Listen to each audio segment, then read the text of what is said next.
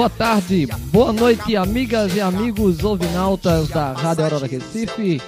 Este é o seu Ordem do Dia, a política sem meias palavras, no Rádio Pernambucano. Eu sou Bruno Lira e no Ordem do Dia estou com Bruno Batista e Homero Barbalho, eles que vão debater em mais um programa Ordem do Dia com você também, amiga e amigo ouvinalta. Você escuta o Ordem do Dia pelo www.radioaurorarecife.com www.radioaurorarecife.com e nos assiste pelo YouTube no canal Ordem do Dia Rádio Aurora Recife. Ordem do Dia Rádio Aurora Recife. Estamos ao vivo também no YouTube. Você pode participar do Ordem do Dia deixando sua sugestão, seu comentário, sua pergunta através das nossas redes sociais.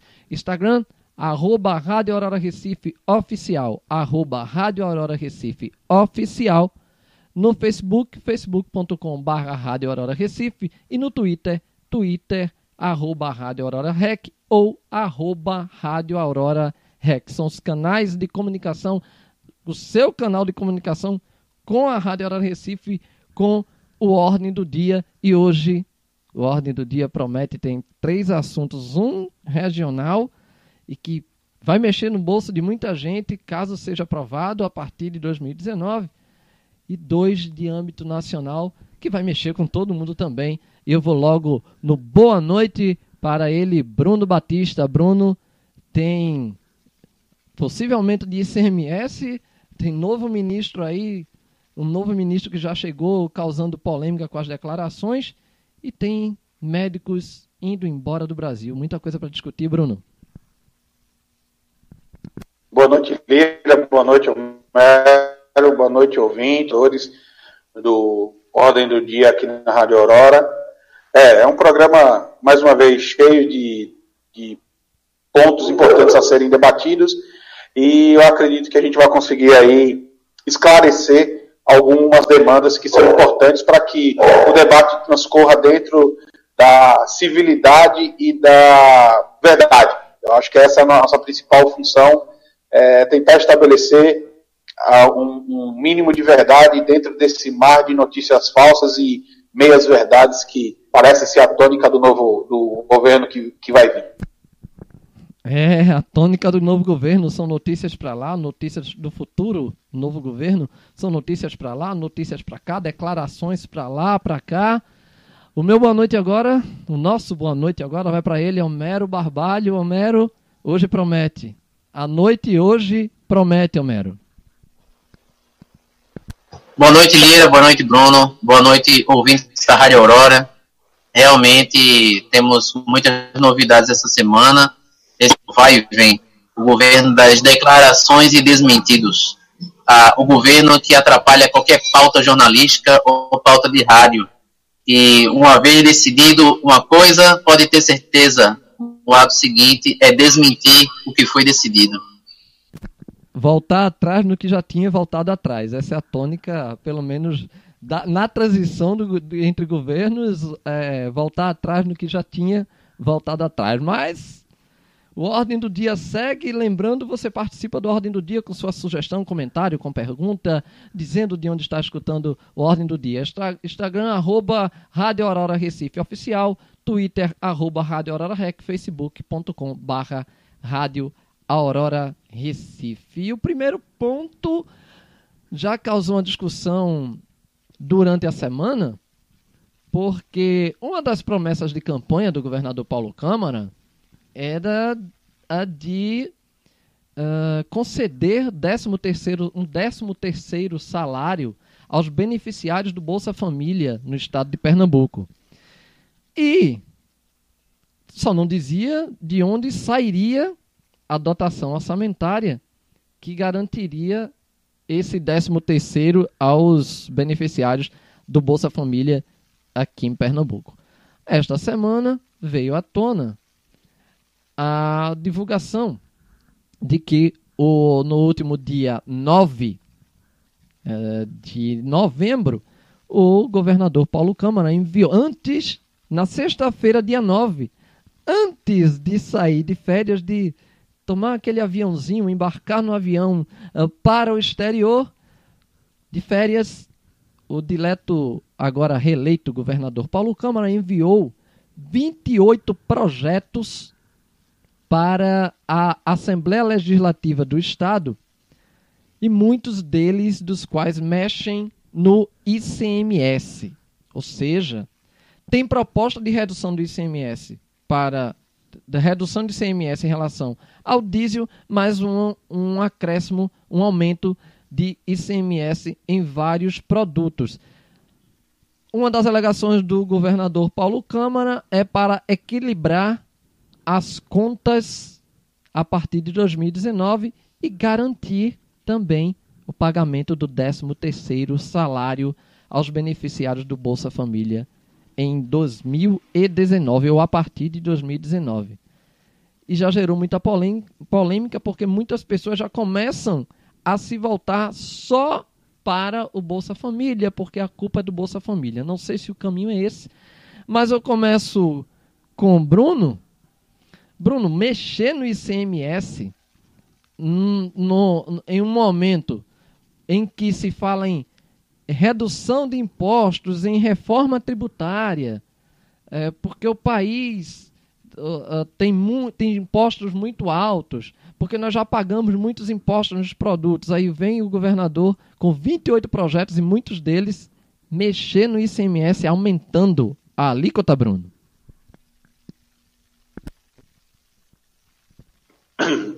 Essa questão referente a aumento de alíquota de imposto, aumento de imposto é sempre uma é uma é um assunto espinhoso, não é? Ninguém ninguém suporta o tamanho do Estado, ninguém é, gosta de pagar imposto, mas essa é a estrutura do Estado brasileiro, essa é a nossa estrutura mas o que eu acho importante que a gente pautar nesse, nesse é que é, foram 28 projetos enviados, muitos dos quais mexem no ICMS, mas a mexida do ICMS que se tem é de redução das áreas que afetam a produção e a o que isso quer dizer? Só para dar um exemplo. A iniciativa do do ICMS se dá para refrigerantes, a veículos com preço igual é, ou inferior a, ou superior a 50 mil reais, motores de 250 cilindradas, bijuterias e água em embalagem não retornável e produtos. Essas são, os, são as áreas, né, são os setores da economia em que o imposto do ICMS seria crescido de 2% com a de não só financiar o, a, o 13 terceiro para o Bolsa Família, que geraria aí um impacto entre 170 a 175 milhões de reais por ano, mas também é, a composição do Fundo Estadual de Combate e Reserva, que é um fundo que compartilha com municípios como o Estado uma verba para investimentos nas áreas de desenvolvimento social, complementando o repasse tido pelo governo federal para esses municípios. Então, é, eu acho que a estrutura deste, deste aumento ela é salutar, dado este aspecto.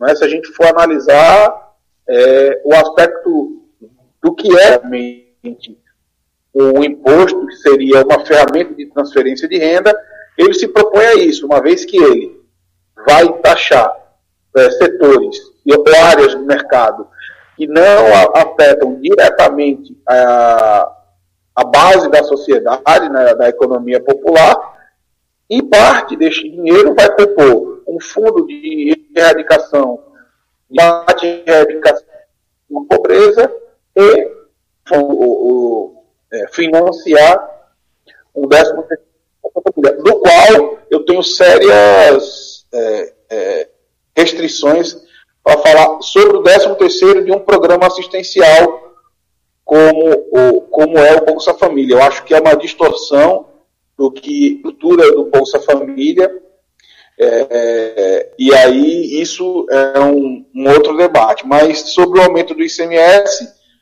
em, em aspecto geral, aumento de imposto não é positivo, novos impostos não são positivos, mas quando a gente o que, que ele diminui, onde ele diminui, por exemplo, no óleo diesel, ou no gás de cozinha, ele reduz e aumenta em veículos igual ou superior a 50 mil, motocicletas de 250 cilindradas, joias, bijuterias e etc. E aumenta o ICMS nessa, nessa área, para a partir desse dinheiro arrecadado, é, conseguir fazer esse programa de distribuição de renda. Então, neste aspecto, eu acho eu acho que é uma medida positiva. Vamos ver se dentro do trâmite da casa, os grupos de pressão né, das concessionárias de motocicletas e de veículos, das lojas de joia, das eh, empresas de refrigerante e, e não retornável não fazem uma pressão para que eh, se inviabilize esse projeto. Não vamos esperar. Homero. É, eu fiquei numa dúvida, Bruno, porque você tinha falado aí de veículos acima de 50 mil reais. É, eu confesso que eu, eu, a notícia que eu chequei, que eu vi, que eu verifiquei, era sempre de veículos abaixo de 50 mil. Mas assim, talvez a gente cheque melhor, mas talvez eu tenha me enganado. Mas eu teria visto só a notícia de que eram, seriam sobretaxados os veículos abaixo de 50 mil e não o contrário. Mas, tirando essa, essa questão de lado, sobre se serão os veículos mais caros ou baratos, o que eu consideraria um, um tremendo absurdo que fossem os carros mais baratos, é, e eu julgo que esse, essa linha traçada pelo governo do estado na proposta de 50 mil reais ainda é uma linha, diante dos preços de mercado, uma linha que atinge fortemente a classe média, não vai atingir as classes mais abastadas da população, a classe A, a classe B, afetar sim a classe média brasileira, a classe média pernambucana, porque ainda que se fale em veículos acima de 50 mil, isso é quase que a totalidade de, da, da frota disponível à venda na, nas concessionárias. É, são raríssimos os veículos que você vai conseguir comprar eles abaixo de 50 mil. São poucos, poucos modelos em poucas versões, é, que realmente você conseguiria ficar fora dessa faixa. Tudo mais seria sobretaxado. Então seria uma taxa adicional que valeria para todos, tanto os mais ricos quanto os não tão ricos, ou se é aqui assim que é entendida a classe média brasileira, né? Os não tão ricos, eu considero mais aqueles não tão pobres ou não tão média. Então vejo como uma medida novamente é, errada. O governo do estado está errando mais uma vez quando ele propõe aumentar a carga tributária, né? que seja sobre esses itens, sobre joias, sobre o que for, qualquer aumento da carga tributária é ruim, qualquer um. Isso diante da carga tributária que temos hoje, que é uma carga tributária elevadíssima. Essencialmente, nossa carga tributária é exorbitante. Qualquer tributação é muito ruim, que não vem acompanhada de do governo, há ao menos algo para nos alentar, que é a redução da carga tributária do ICMS sobre o diesel, né? Ponto positivo por isso, mas o governo do Estado tenta compensar isso elevando as cargas tributárias, o ICMS de todo, toda uma série de cadeias de refrigerantes, água mineral que é uma indústria em Pernambuco, de, de certa forma, relevante, a indústria de bebidas, isso é, é bem negativo. Isso é algo a, a se lamentar como proposta do governo do Estado, que, mais uma vez, não mexe naquilo que é seu dever, que é rever as suas contas, rever os seus gastos, e então prometer aos beneficiários do Bolsa Família é, se vai prometer para eles um 13 terceiro, 14 quarto, 15 quinto, seja lá quantas remunerações extras, porque está se tratando agora de remuneração, né? Um 13 terceiro e é um programa assistencial, é, como o Bruno falou, é, é, foge à concepção do negócio. Mas se vai prometer isso, que seja mediante você, de fato, onerar uma parcela da população que poderia arcar com esse tipo de despesa e que não sentiria o peso disso como nós sentiríamos, a classe média, o, proletariado, a classe C, D, é, e sobretaxá-los talvez fosse até uma medida mais justa, né? mais justa. Não que eu seja qualquer sobretaxa. Mas ainda que se fosse um, um extra para o Bolsa Família mediante redução de gastos do governo, aí seria uma medida de aplausos porque o governo estaria então relocando despesas do governo, é, priorizando outras áreas, priorizando a assistência social em detrimento de, de outros gastos, seja lá ele quais forem. Ah, mas talvez isso não dê milhão. Bem, não der para dar milhão e der meio milhão, pois bem, desculpem os beneficiários do Bolsa Família, mas é o que está dando para contribuir hoje. Eu acho que qualquer um que receba no final do ano 50 reais a mais, 10, 15, qualquer valor que seja, vem de bom grado. Quem não estiver gostando, pode mandar para mim. Posso compartilhar aqui meu endereço de e-mail, conta bancária, e quem não estiver gostando de receber 10 reais, pode mandar para minha conta, que será bem-vindo, cada centavo. Então, essa promessa populista desse governo de pseudo, pseudo esquerda, que é o governo Paulo Câmara, né, esse governo, essa quimera que ele conseguiu montar, esse governo populista dele teve que prometer mundos e fundos para ser eleito nos 45 do segundo tempo, ali na, na reta final da eleição, quase que vai para o segundo turno, e se fosse, eu acho que perdia, mas aí fica a futurologia, é, agora vai ter que cumprir, só que temos que lembrar, o governo não dá nada com a mão que não tenha tirado de nós com a outra. O governo está metendo a mão no bolso do cidadão pernambucano. Essa é a verdade. Ele não faz o dever de casa, ele não reduz despesas, ele não reduz gastos. O governo do estado de Pernambuco está já ultrapassou o marco prudencial da lei de responsabilidade fiscal, já está caminhando para algo próximo de 50% da receita comprometida com folha. Ou se reduz despesas, ou esse Estado vai quebrar. A medida tomada pelo governo Paulo Câmara de aumentar com o fundo de pobreza de 2% é algo que o Rio de Janeiro já adotou há anos. E nós vemos onde o Rio de Janeiro foi parar. Rio de Janeiro já cobra 2% a mais de ICMS em uma série de produtos e serviços e quebrou. Pernambuco está recorrendo à mesma receita. Sabemos qual é o resultado. Vai quebrar também. É isso aí, Lira. E tem um detalhe: é, Pernambuco. Desculpa. É, Pernambuco é, é, gasta mais do que arrecada. Inclusive, é, já, já, já é sabido que Pernambuco não vai conseguir essa história de equilibrar contas aumentando aumentando o ICMS é uma coisa que, que é, é, é tende a não dar certo, porque não há equilíbrio quando você gasta mais do que arrecada. E Pernambuco é um estado que gasta muito. E já, já é sabido que não vai, inclusive já informou, o próprio Estado já informou a União que não vai conseguir cumprir o teto de gastos.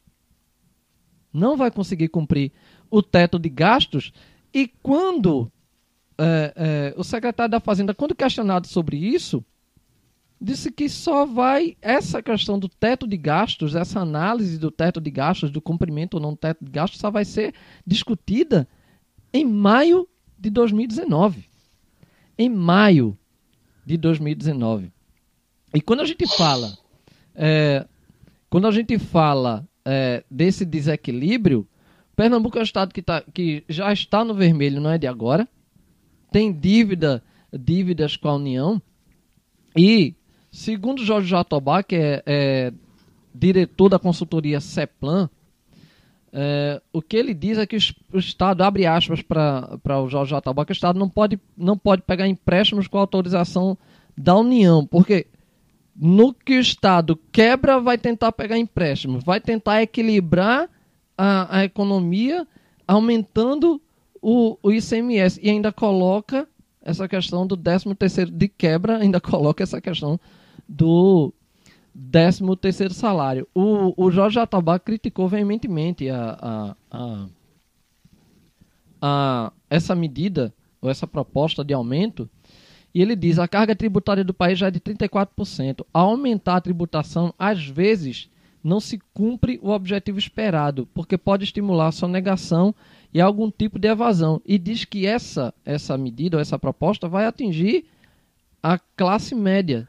por exemplo. Vai atingir a classe média, vai atingir a, a, a, a população de grande consumo, por exemplo. Então. Ô Lira. Oi. Ô Lira, e vale pontuar o seguinte. O governo do estado mandou um pacote agora de 28 projetos, está aumentando essas alíquotas. Isso está dando muita repercussão, como o Bruno ressaltou, está dando muita repercussão porque a justificativa que muitos estão criticando a medida é porque seria para o 13 terceiro do Bolsa Família. Mas o governo do estado de Pernambuco já vem aumentando a carga tributária via ICMS ao longo de todo o ano. Muito antes das eleições, o governo do estado, med é, medidas administrativas, medidas da própria Secretaria da Fazenda, vem alterando regras para o recolhimento do ICMS, e em especial do ICMS substituto, dentro do estado de Pernambuco, sobre vários itens. Uma série de produtos já tiveram reajuste, porque alterou-se as regras, alterou-se balanço de cálculo, que o resultado final, inequivocamente, foi aumento da carga. O governo do estado não mudou regras de recolhimento do ICMS substituto para reduzir, ele fez para aumentar. Um exemplo particular que eu tenho era de um reajuste que o governo do estado perpetrou contra o cidadão pernambucano nesse ano de 2018 ainda, muito antes das eleições, foi sobre pneus. O mercado de pneus foi sobretaxado e esse, essa sobretaxa atingiu essencialmente pneus de aro 13, aro 14, aro 15, carros populares não se está atingindo aqui uma Land Rover, não está atingindo aqui uma Mitsubishi, um, um Pajero, é, com, com, que utilizam pneus de aro muito superior. Esses sequer foram citados na norma e na instrução normativa do governo do estado que alterou as regras de tributação. Mas, as regras de tributação eram para sobre os aros 13, 14, 15, os aros mais baixos dos carros populares, da classe média, da classe mais baixa da população. Então, mas, mas também foi para produtos importados, não? Não, não. O, o aumento é para qualquer, qualquer pneu, seja nacional ou importado. Se esse pneu transitar no estado de Pernambuco, seja ele de fora, entrando em Pernambuco, e aí o ICMS é devido ao estado de Pernambuco, é, vai ser sobretaxado. Ele pode ter sido produzido no Brasil. E mesmo que esse pneu tenha sido importado, chegando em Pernambuco e daqui partindo para outros estados, também será sobretaxado. Então, o governo do estado criou uma nova. Isso é um caso particular. Vou falar aqui do mundo dos pneus, mas ele, ele mudou regras de vários produtos. Vários. Então, o governo do estado de Pernambuco vem alterando regras, aumentando alíquotas aumentando cargas tributárias ao longo de todo o ano de 2018. E o efeito prático disso foi contas no vermelho do mesmo jeito. E agora ele vem recorrer a mais aumento de carga tributária com a alíquota que eu volto a dizer, que o Rio de Janeiro já adotou e não deu certo. Isso vai estrangular ainda mais a economia do Estado. O dever de casa tem que ser tomado. Nossa folha de pagamento, o número de, de profissionais na, na, na folha, ativos e inativos, é absurdamente alta. Agora, o que seria? Vamos agora matar as pessoas? Ah, não, não, não passa por isso. Mas se não fizer algo para mudar a estrutura do Estado, se o Estado não mudar sua estrutura ou não fizer algo inteligente para que aumente a arrecadação via fomento da economia, o Estado vai se tornar inviável de prestar seus serviços mais básicos de educação, saúde e segurança. Vai se tornar inviável. E aí, Bruno? Ó, é, a, a, a importância, mas necessário. Se por eles basearem boa parte da sua política estatal, aceita advinda dos royalties do petróleo, sendo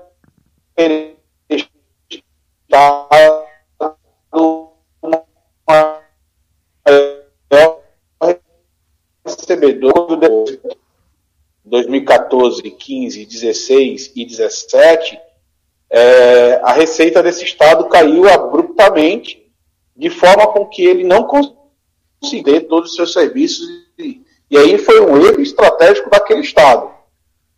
No, e aí eu acho que são duas. Eu acho que se a gente comparasse é, o caso de, de Pernambuco a gente estaria comparando, eu acho que duas histórias tributárias da mesma natureza. O Estado passou por um problema tributário sério também. O novo governo que vai assumir vai pegar um Estado eh, bastante comprometido com, com a folha de pagamento de pessoal, bastante comprometido com a dívida que vem através de eliminar é, suspensa de pagamento. É, mas, no caso de Pernambuco, é, pelo balanço da Secretaria da Fazenda de 2013 a 2018, é, se a gente pegar o ano de 2018, ela prevê um crescimento de 10% na, a, na arrecadação e as despesas. Né? Se pretende arrecadar 22,5 bilhões e gastar 21,6 bilhões. É, nos anos anteriores, pelo menos pelo balanço da Secretaria da Fazenda, não houve anos em que a despesa fechou maior do que a receita. A gente sabe da capacidade de, de contabilidades criativas e a, a, capacidade de como contabilidades criativas podem é, fazer com que números que sejam negativos para o governo não apareçam, mas a gente parte do princípio da análise dos números oficiais e também pela própria concepção do, do, da prestação de serviço é, do serviço público. No caso da educação, por exemplo, o Estado de Pernambuco deu um salto qualitativo significativo, né? Aumentou em números, em, em várias pôs posição no INE, do, do IDEB, é, é o estado que mais possui escolas em tempo integral, né, tem uma rede de escolas técnicas também bem considerável. E, então, a gente precisa ponderar, mais uma vez, não acho que o aumento de ICMS seja algo positivo em si, não, não acho que seja, não concordo com, a, com essa é, ideia de um décimo terceiro para o Bolsa Família, eu acho que é uma visão equivocada do governo do que é a função social deste benefício. É, agora, é, as medidas elas têm essa posição. Duvido muito. Duvido muito, porque é, no caso dos veículos, não compra o veículo aqui, o cara vai ali na Paraíba e compra o veículo. Comprar moto, é mais barato que o CMS, comprar carro, estamos ali do lado. Né? Então, assim, é, água, refrigerante e tudo mais, com ICMS retido na fonte, ele já tem, já tem é, a receita aí mais ou menos certa do que vai ser. Se isso vai trazer o impacto de milhões necessários, duvido muito. O que, muitos, o que, o que o secretário da Fazenda alega é que o aumento deste, desta alíquota, 2%, além de, de financiamento do Fundo de Combate à Pobreza Estadual, do, do Bolsa Família, para fazer frente no a economia nacional. Não é diferente no, no, em Pernambuco. Lembrando que o ICMS em Pernambuco é um dos mais altos. A gasolina é o mais alto, é 27%, e no caso do, do, do mais alto, estando em 18%, indo agora né, na própria sendo para 16%. É, eu sou muito é, eu tenho lido muito a respeito da, de políticas incentivo ao consumo para a geração de receita,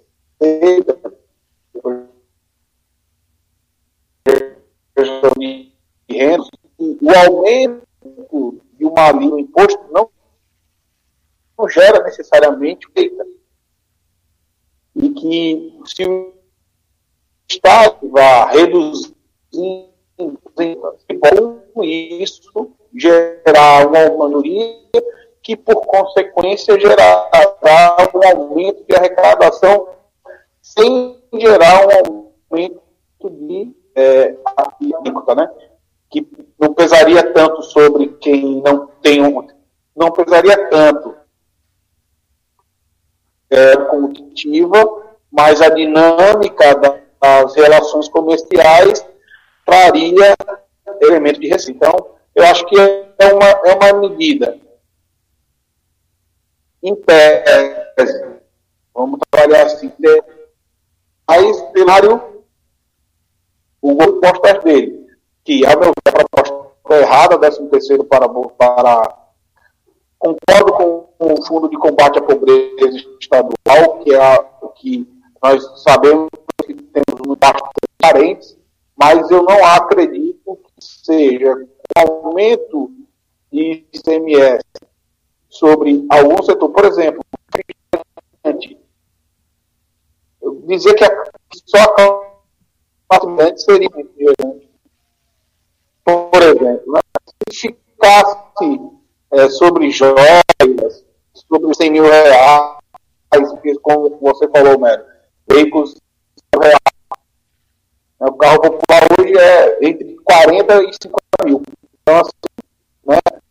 Então, carro de 100 mil reais, é, joias, é, para o exterior, qualquer coisa do tipo que achar consumo de alta para benefício do conjunto da sociedade.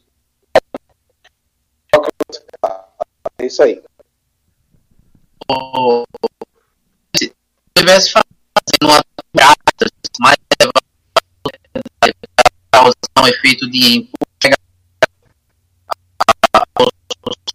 do Bolsa Família, de programa assistencial, de paz, distribuição de renda, mas para quem menos. Pouco para quem mais a, se torne um pouco menos viável. Estamos nos igualando por baixo. É, com relação à indústria da bebida, é uma indústria relevante. A nossa indústria de bebidas é um setor que é um bom arrecadador. Tá? Muito provavelmente a, indústria a, ainda é muito à frente de bebidas mas refrigerantes, bebidas alcoólicas que não foram atingidas na regulamentação, salvo engano, que alguém me diga aí se bebida alcoólica foi, foi atingido. Foi, Bruno? Foi, Bruno? Foi.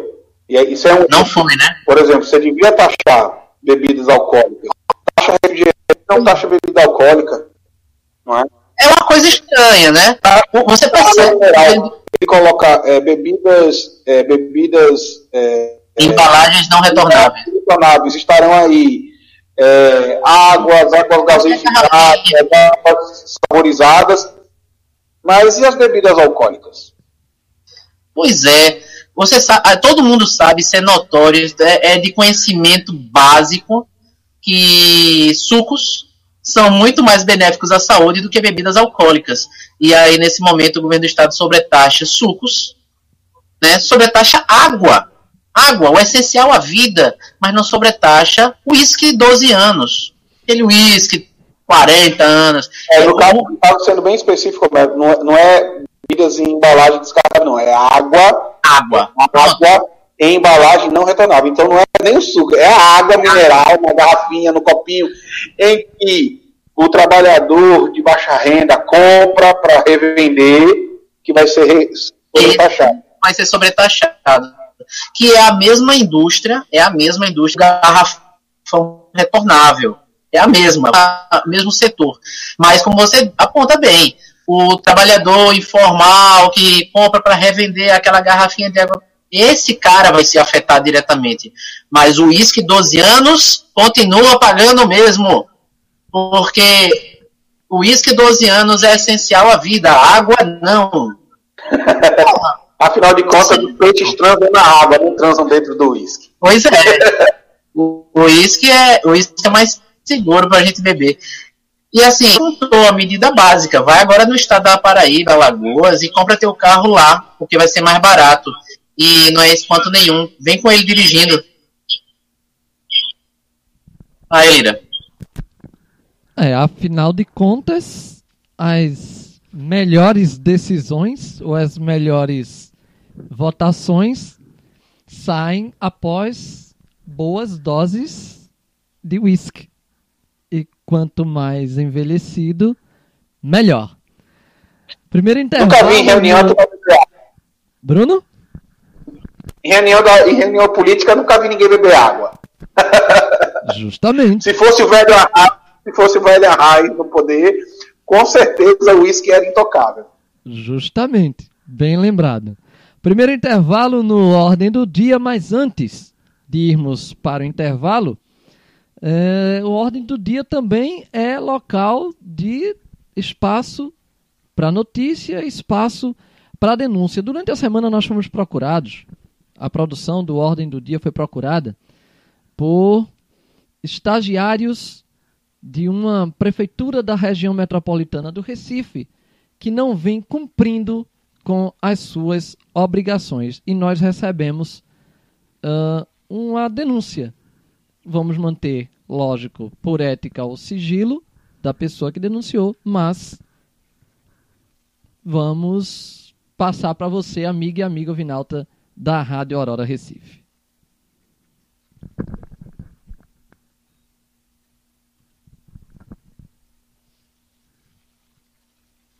O que acontece é que os estagiários de educação da Prefeitura de Olinda estão sofrendo com atrasos do pagamento da bolsa do estágio. E isso tem prejudicado bastante a gente. Nós não temos um dia certo de pagamento, né? Então, tanto faz a gente receber no dia 12, como no dia 15, como no dia 19, né? Agora, mesmo no mês de novembro, nós estamos no dia 17 e nós ainda não recebemos. E assim como qualquer outra pessoa, nós temos conta para pagar, né? Muita gente depende desse dinheiro para pagar a faculdade, para ter passagem e nós não temos um dia certo e isso atrapalha bastante, né? A única certeza que nós temos é que o dinheiro sai depois do dia 10, mas não sabemos que dia, então nós ficamos à mercê do IEL e da Prefeitura de Olinda, onde um fica jogando a responsabilidade para o outro e quem sai perdendo no fim das contas são os estagiários.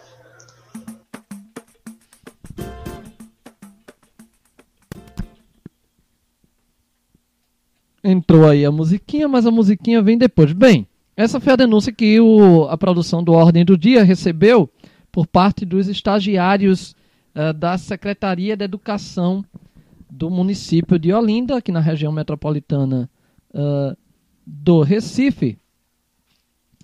E o que vem acontecendo é isso, é que, segundo os estagiários, a prefeitura de Olinda não vem cumprindo com a obrigação de pagar, ou pelo menos não tem um dia definido para o pagamento dos, da Bolsa dos Estagiários. E dentro da Bolsa dos Estagiários tem, lógico, a, a passagem. Né? Então, alguns estagiários até um, alguns deixam de ir para as escolas, outros uh, têm que pegar emprestado.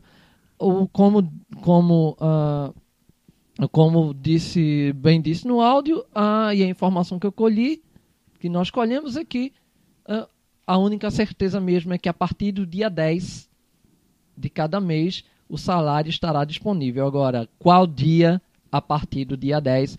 Eis a incógnita. Tentamos contato com a Prefeitura de Olinda e nos foi informado que o repasse do mês de novembro já foi. Eh, já, o repasse eh, do salário já foi para o IEL. Mantivemos contato, tentamos manter contato com o IEL, com o Instituto Euvaldo Lodi, e a instituição afirma que não recebeu o repasse por parte da Prefeitura de Olinda. Fica aí o jogo de empurra com os estagiários, empurra para lá, empurra para cá. 17 de novembro, os estagiários ainda não receberam o seu salário. Fica aí a denúncia dos estagiários da Secretaria de Educação de Olinda, região metropolitana do Recife.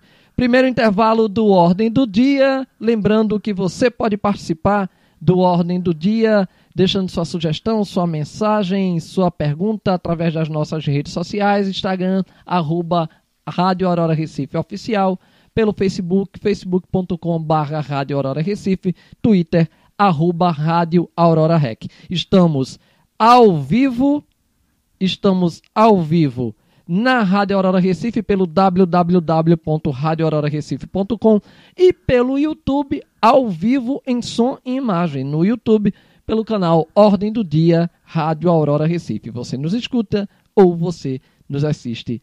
A escolha é sua. Voltamos daqui a pouco aqui, o intervalo é musical. Voltamos daqui a pouco com Ordem do Dia, a política sem meias palavras no Rádio Pernambucano. Até já! Com mais assunto, mais debate e mais polêmica para você, amiga, amigo Vinalta da Rádio Aurora Recife.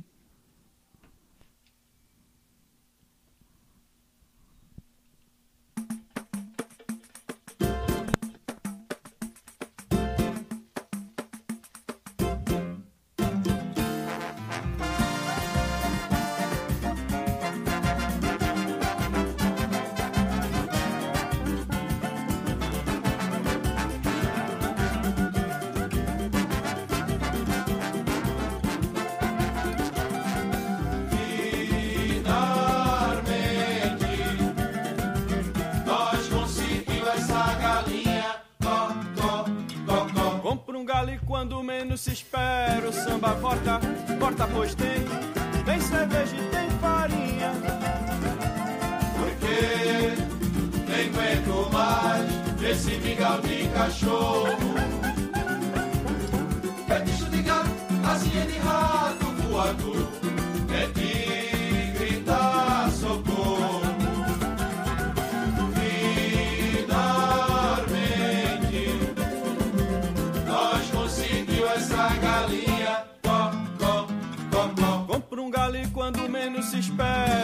porta, porta, pois tem, tem cerveja e tem farinha. Porque nem aguento mais esse mingau de cachorro. Petisco de gato, asinha de rato voador, é de gritar socorro. Depois de tanta fartura Acabou feijão sem sal, eu falei. Feijão sem sal. A merreca de amargura veio da candidatura e um curral eleitoral. Logo quem cantou de galo foi o canalha, deputado na mamata hoje tem. Tem auxílio paletó, auxílio pó, auxílio dó, dó de gravata o respeito. Implorar não é de Xangô, mas te peço um favor. Pra fazer o que é direito, precisa-se de escola, seu doutor. Ó, seu doutor, olha o respeito. Implorar não é de Xangô, mas te peço um favor.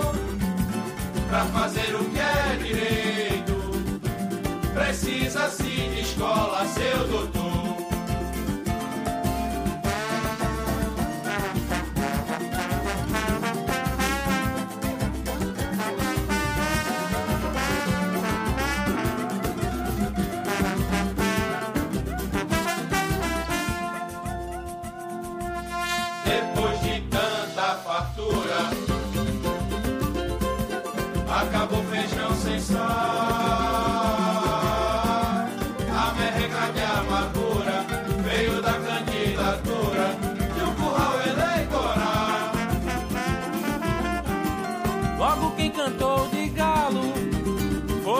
Canalha, deputado na mama que hoje tem. Tem auxílio paletó, auxílio pó, auxílio nó, nó de gravata. Olha o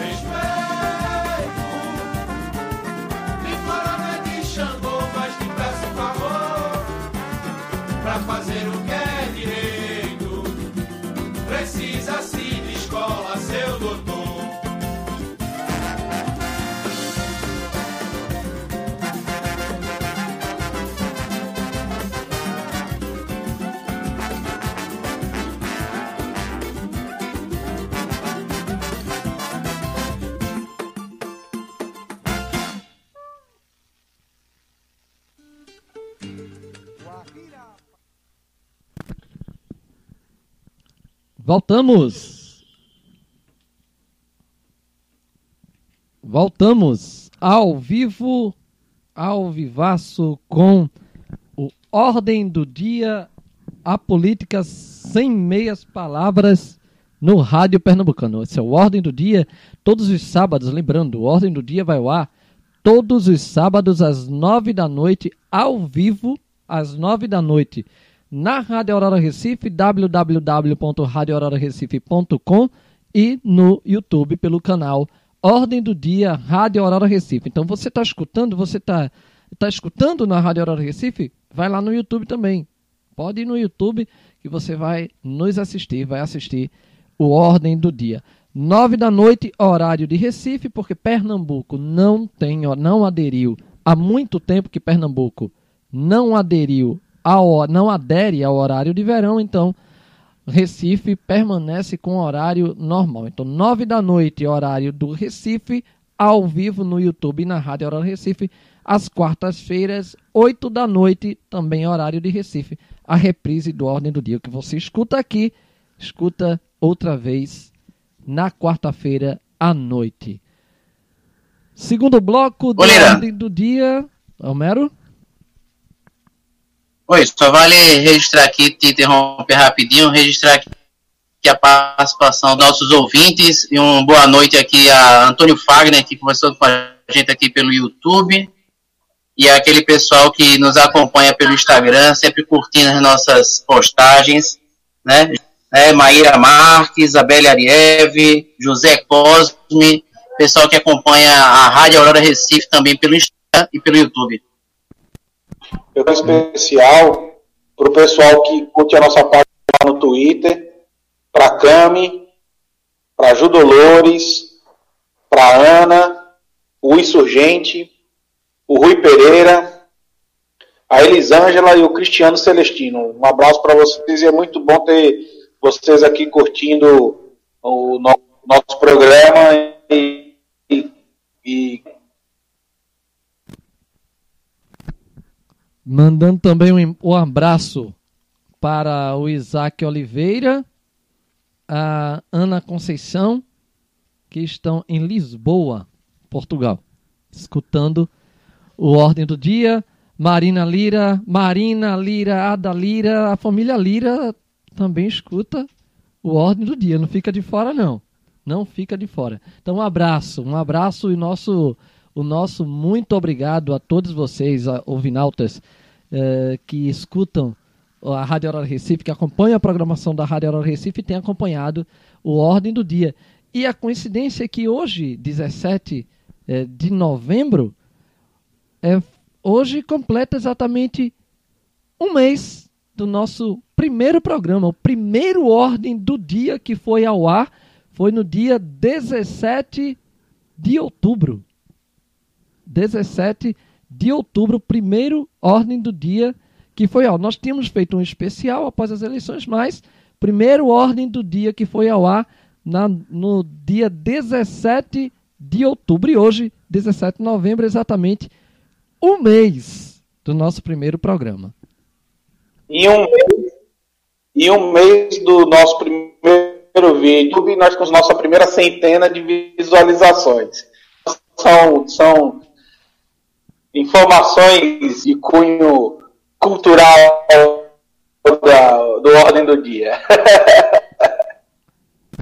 É, vamos agora ao segundo bloco, segundo ponto de pauta, a polêmica que surgiu essa semana. Tudo é polêmica, né?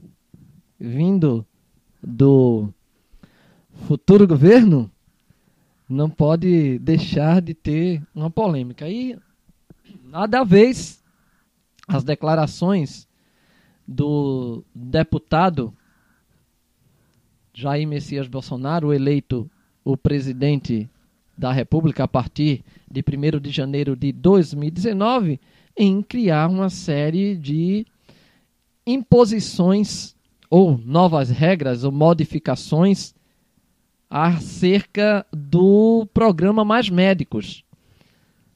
Só que o alvo, vamos dizer assim, uh, do, do Jair Messias Bolsonaro, dentro do Mais Médicos, são os médicos cubanos, em, em que médicos nos quais ele, os quais ele até uh, até questiona a idoneidade ou a, a, veracidade dos diplomas, ou seja, uma série de coisas.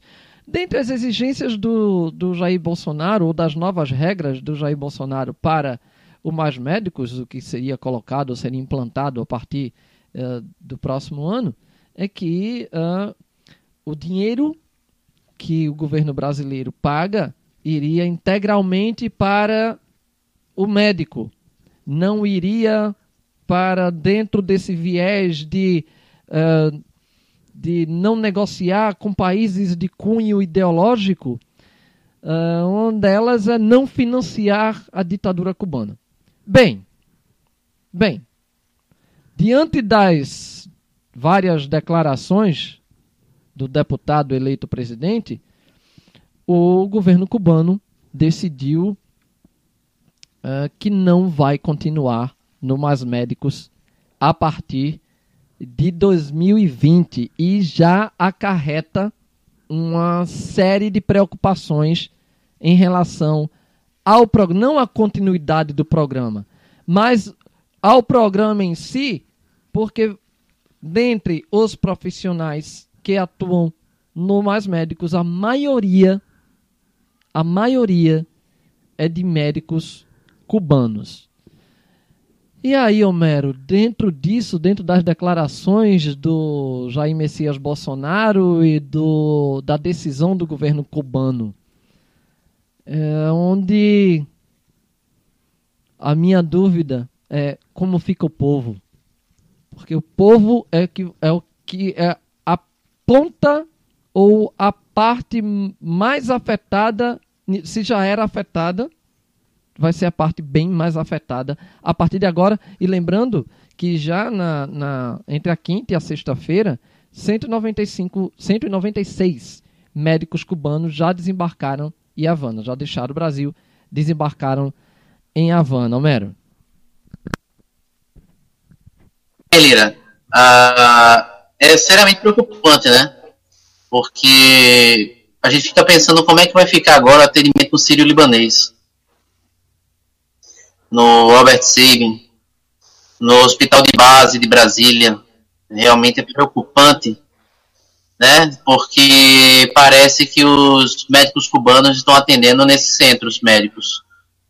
O Jair Messias Bolsonaro, eu tenho pelo menos dois pontos a destacar das últimas declarações dele. A gente tem que estar sempre atento à, à internet, ficar aqui de olho, porque a qualquer momento ele muda de ideia, né? É um governo que ainda não que fazer, faltam 30 dias para assumir essa bagaça. é, Messias Bolsonaro, ele afirma que vai fazer um governo não, né, que vai tomar decisões não orientadas por viés ideológicos. Ora, essa, é, é, sair do, de acordos com, com Cuba, é comunista, ou Cuba é o que for, é ideologia, cara. É, é, é no mínimo não admitir isso. Pelo menos cumpra ser pragmático. Sejamos pragmáticos. O de saúde, eu estou contratando um profissional para atender em uma área vão. Pouco me importa se esse dinheiro está indo para Cuba ou para a Suécia. Aí ele, Bolsonaro, seria um cara pragmático e diria: eu pago pelo serviço, o serviço é prestado.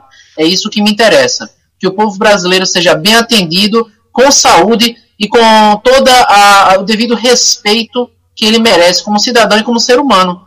Pouco importa para onde esse dinheiro vai. Então, primeiramente, essa desculpa esfarrapada de que a atitude é porque o governo brasileiro agora está assumindo um posicionamento não ideológico cai por terra com dois neurônios em uso. A decisão é puramente ideológica, ainda que seja contra. Você é ideologicamente contrário ao outro governo. Um outro ponto que eu acho que vale destacar, que é um tanto um mais um absurdo dos absurdos desse governo, que virá aí a partir de 1 de janeiro, é o quanto o quanto que vai para OPAS, para Cuba, seja lá para quem for, né, onde eles programa deixa apenas um médico e que estaria praticamente livrando os médicos cubanos da escravidão.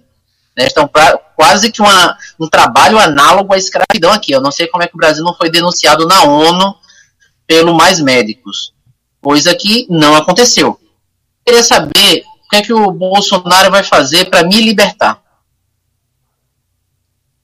Eu não sou médico, mas eu gostaria de ser libertado. O governo come 11% do meu salário a título de INSS e mais uma boa, uma boa bocada a título da. E eu gostaria de saber quando é que o governo Bolsonaro vai me libertar do governo brasileiro não comunista. Mas quando é que ele pretende libertar, me libertar e me mandar para Las Vegas?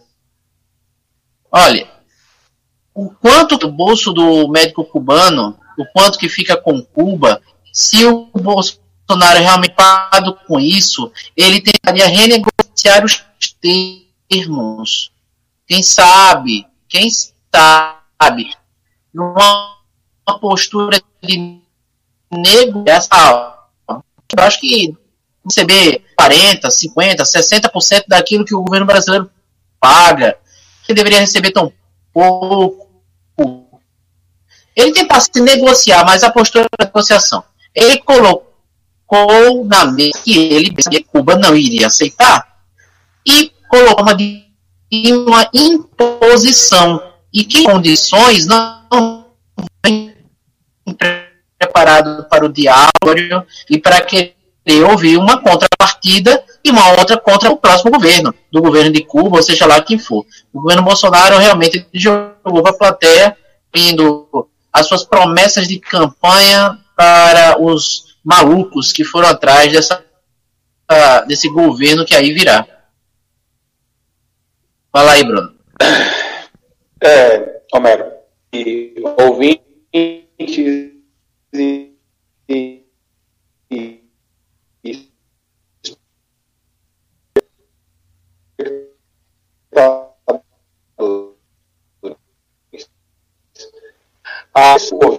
é porque toda a sua campanha, que vem desde durante a sua campanha, a intenção do presidente eleito colocar em xeque, um, a competência dos médicos cubanos, dois, a idade, ato estabelecido, a estatal cubana, que é, é pegar o nome, o nome estatal cubana é comercializadora de serviços médicos que é uma cooperativa, menos uma cooperativa estatal daquele país, Cuba, ele tem um peso nessa cooperativa. A cooperativa vende o serviço de commodity, de, de atendimento médico, para diversos países do mundo. Essa cooperativa fez um é, OPAS, a OPAS, que é Organização para Assistência à Saúde, que é um organismo da ONU, que tem mais de 100 anos, e é, para atuar em, em locais onde exigem, é, existem emergências e urgências na área da saúde. O Brasil, quando assinou o Mais Médicos em 2013, ainda no, presidente, no mandato da presidenta Dilma Rousseff, é, vivia, como vive, um problema na saúde pública. Nós tínhamos mais de 50 milhões de brasileiros sem atendimento médico nas áreas dadas do nosso país.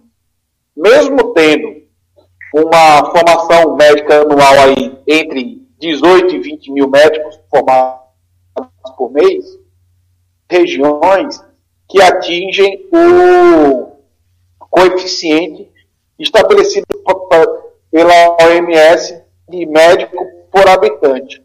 Só para você ter uma ideia, dos estados brasileiros, o único que atende, os únicos que têm essa proporção que é 1,8 médico por habitante é São Paulo, Rio de Janeiro, Brasília, é, Minas Gerais, Santa Catarina, uh, não, desculpa, Santa Catarina não. Vamos lá, é, Distrito Federal, Espírito Santo, Minas Gerais, Rio de Janeiro e São Paulo. Todos esses com maior relação médico-habitante por médico-habitante. Né? O, a OMS estabelece 1,8 por mil habitantes. O Brasil tem, em média, 1,72 médicos por mil habitantes. Mas, por exemplo, em São Paulo, tem 2,49 médicos por mil habitantes. No Rio de Janeiro, 3,44 médicos por mil habitantes. E no Distrito Federal, 3,46 médicos por mil habitantes. Um dado interessante em São Paulo, mesmo um dos que mais concentram médicos por mil habitantes, ele ainda assim era o estado que mais recebia médicos cubanos. Porque existem áreas daquele estado, e até mesmo da própria cidade de São Paulo, que os médicos formados no Brasil se recusam aí. Não é? E o, o presidente eleito e seus seguidores é, mentem descaradamente.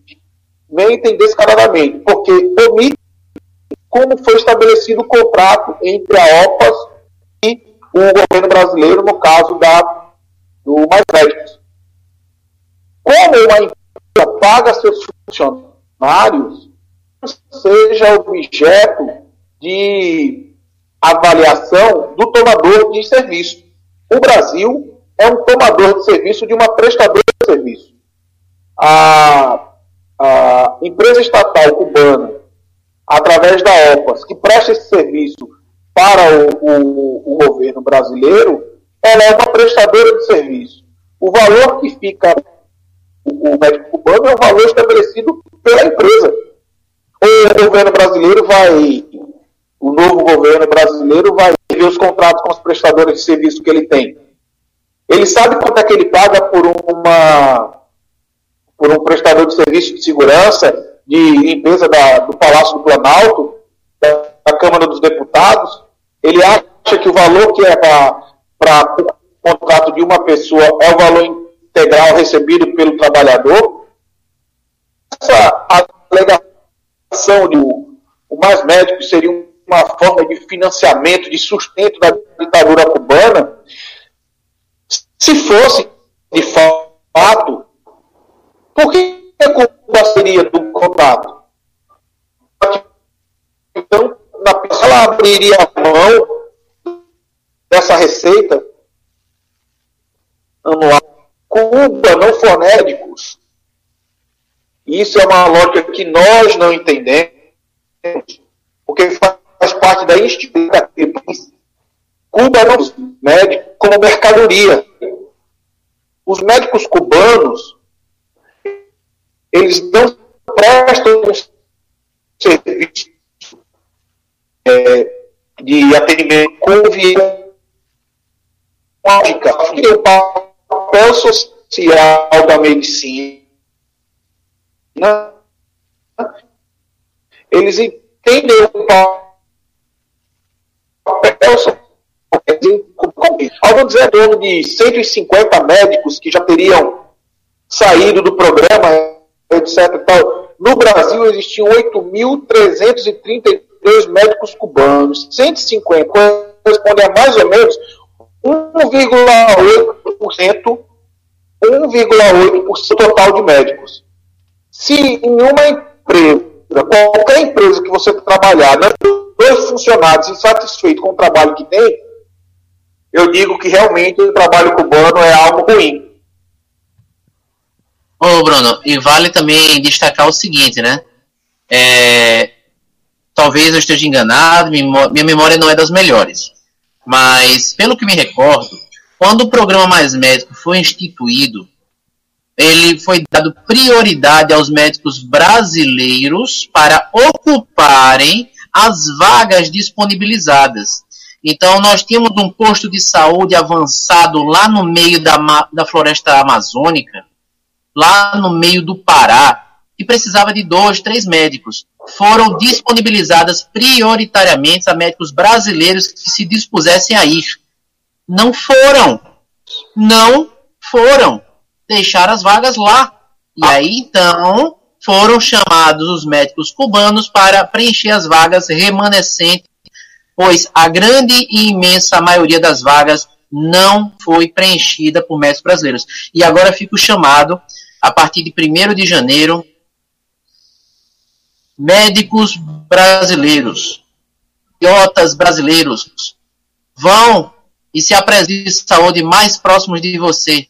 Espera, o Brasil espera por você lá em Quixadá, lá no interior do Pará, lá em Roraima, para tratar de malária. Você, médico brasileiro, que vestiu a camisa verde, foi para a Avenida São, São Paulo, que apoiou tanto esse governo. Cara, os os cubanos estão saindo, é a sua chance de ir para o Acre.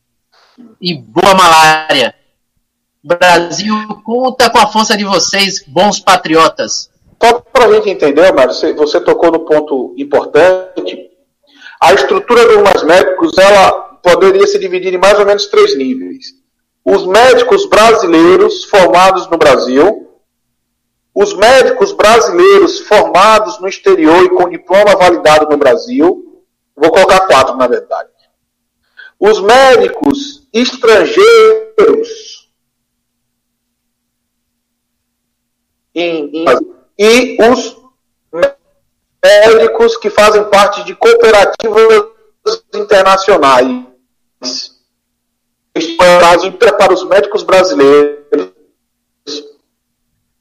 com diploma nacional o segundo chamado é para diplomas internacionais validados no Brasil, intercambistas. O quarto é de cooperativas internacionais. Estes dois últimos, vamos colocar assim, esses dois últimos, é, estrangeiros em, em intercâmbio e médicas internacionais, eles não precisam fazer o revalida porque eles não ficar no Brasil, eles são entes, é, é, é, tem, tem dedicação exclusiva ao programa Mais Médico, eles não poderiam abrir clínica no Brasil, não poderiam prestar concurso público para a área de medicina no Brasil. E tem um período máximo de permanência. Eles ficariam, ficam no programa por três anos e aí findados três anos, eles voltam para seus países de origem, porque já teria findado o programa. Isso para os médicos é, formados no exterior que não são brasileiros e os médicos é, de cooperativa internacional, que é o caso da, dos médicos cubanos. E aí fomos se falar com os brasileiros formados no exterior Por que eles precisam fazer o revalida? Eles validam se eles quiserem o Brasil. Se após o período de três anos inseridos no programa Mais Médicos, eles quisessem permanecer é, exercendo a função de medicina no Brasil, só poderia através do, da revalidação da sua, da sua carga horária no exterior. Então, mente o governo, o futuro presidente eleito, e mente os seus seguidores ao dizer valida vale para todo mundo, só não vale para o médico cubano. É, é mentira. O revalida é, uma, é um instrumento do CRM, do Conselho do, do Conselho do, do, CNM, do Conselho de Medicina, para que o médico formado no estrangeiro, o médico brasileiro, o médico estrangeiro formado no estrangeiro, possa exercer a profissão de médico no Brasil. E o que não é a função dos mais médicos e dos intercambistas, os cooperados, eles não vieram para exercer a medicina no Brasil, eles vieram fazer parte de um programa emergencial enquanto não se formavam os médicos. O programa Mais Médicos não é só colocar o médico lá. O número de vagas, aumentou-se o número de universidades que formam médicos, com a intenção de que esses médicos formados pudessem substituir de trabalho estrangeira, porque como eu li no relatório, lá é, é, essa fonte é do, do CISP, do IPEA, lá em 2011, é, quando se pensou nesse problema, a, o Brasil tinha 1,72 habitantes. E isso feito de uma forma desencontrada. Então o Brasil tinha dois problemas. Ele precisava aumentar o número de médicos e precisava em regiões onde não eram profissionais.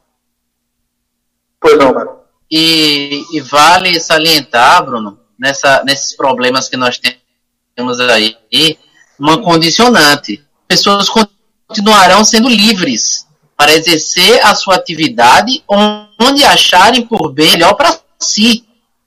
E eu já ouvi algumas propostas de, de alguns teóricos da, das soluções fáceis. Trabalhar isso é escravidão. É, ah, os médicos brasileiros formados a prestarem serviço. Cara, prestação de serviço obrigatório das Forças Armadas. Não, pois é. Isso eu ouvi de um assessor é, é, de falando que um assessor do futuro ministro da Saúde, ou do futuro Ministério da Saúde, da pessoal da, da de que poderia dar os médicos formados que estão devendo no FIES região. Ora, trabalho por dívida é análogo à escravidão, não é? Não, não no governo Bolsonaro. Não no governo Bolsonaro que vai rever os conceitos de escravidão e você vai ter que encarar melhor uh, os grilhões. Não são grilhões, são pulseiras de adorno. Aumento forem grilhões cubanos, é, é. é, são que acompanham corrente, são adornos que os escravos, escravos não, que os trabalhadores utilizavam.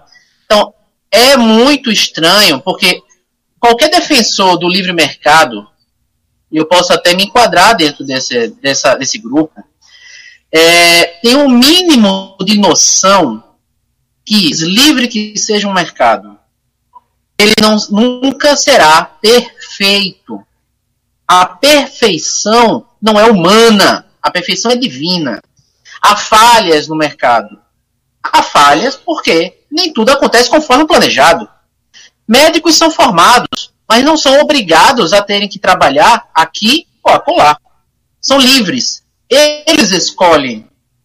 Tanto é que as prefeituras dos interiores de estado, de Pernambuco, do Piauí, ou mesmo em regiões como o estado de São Paulo, há os paramédicos que não têm suas vagas preenchidas, os trabalhos são remunerados. Diga-se de passagem.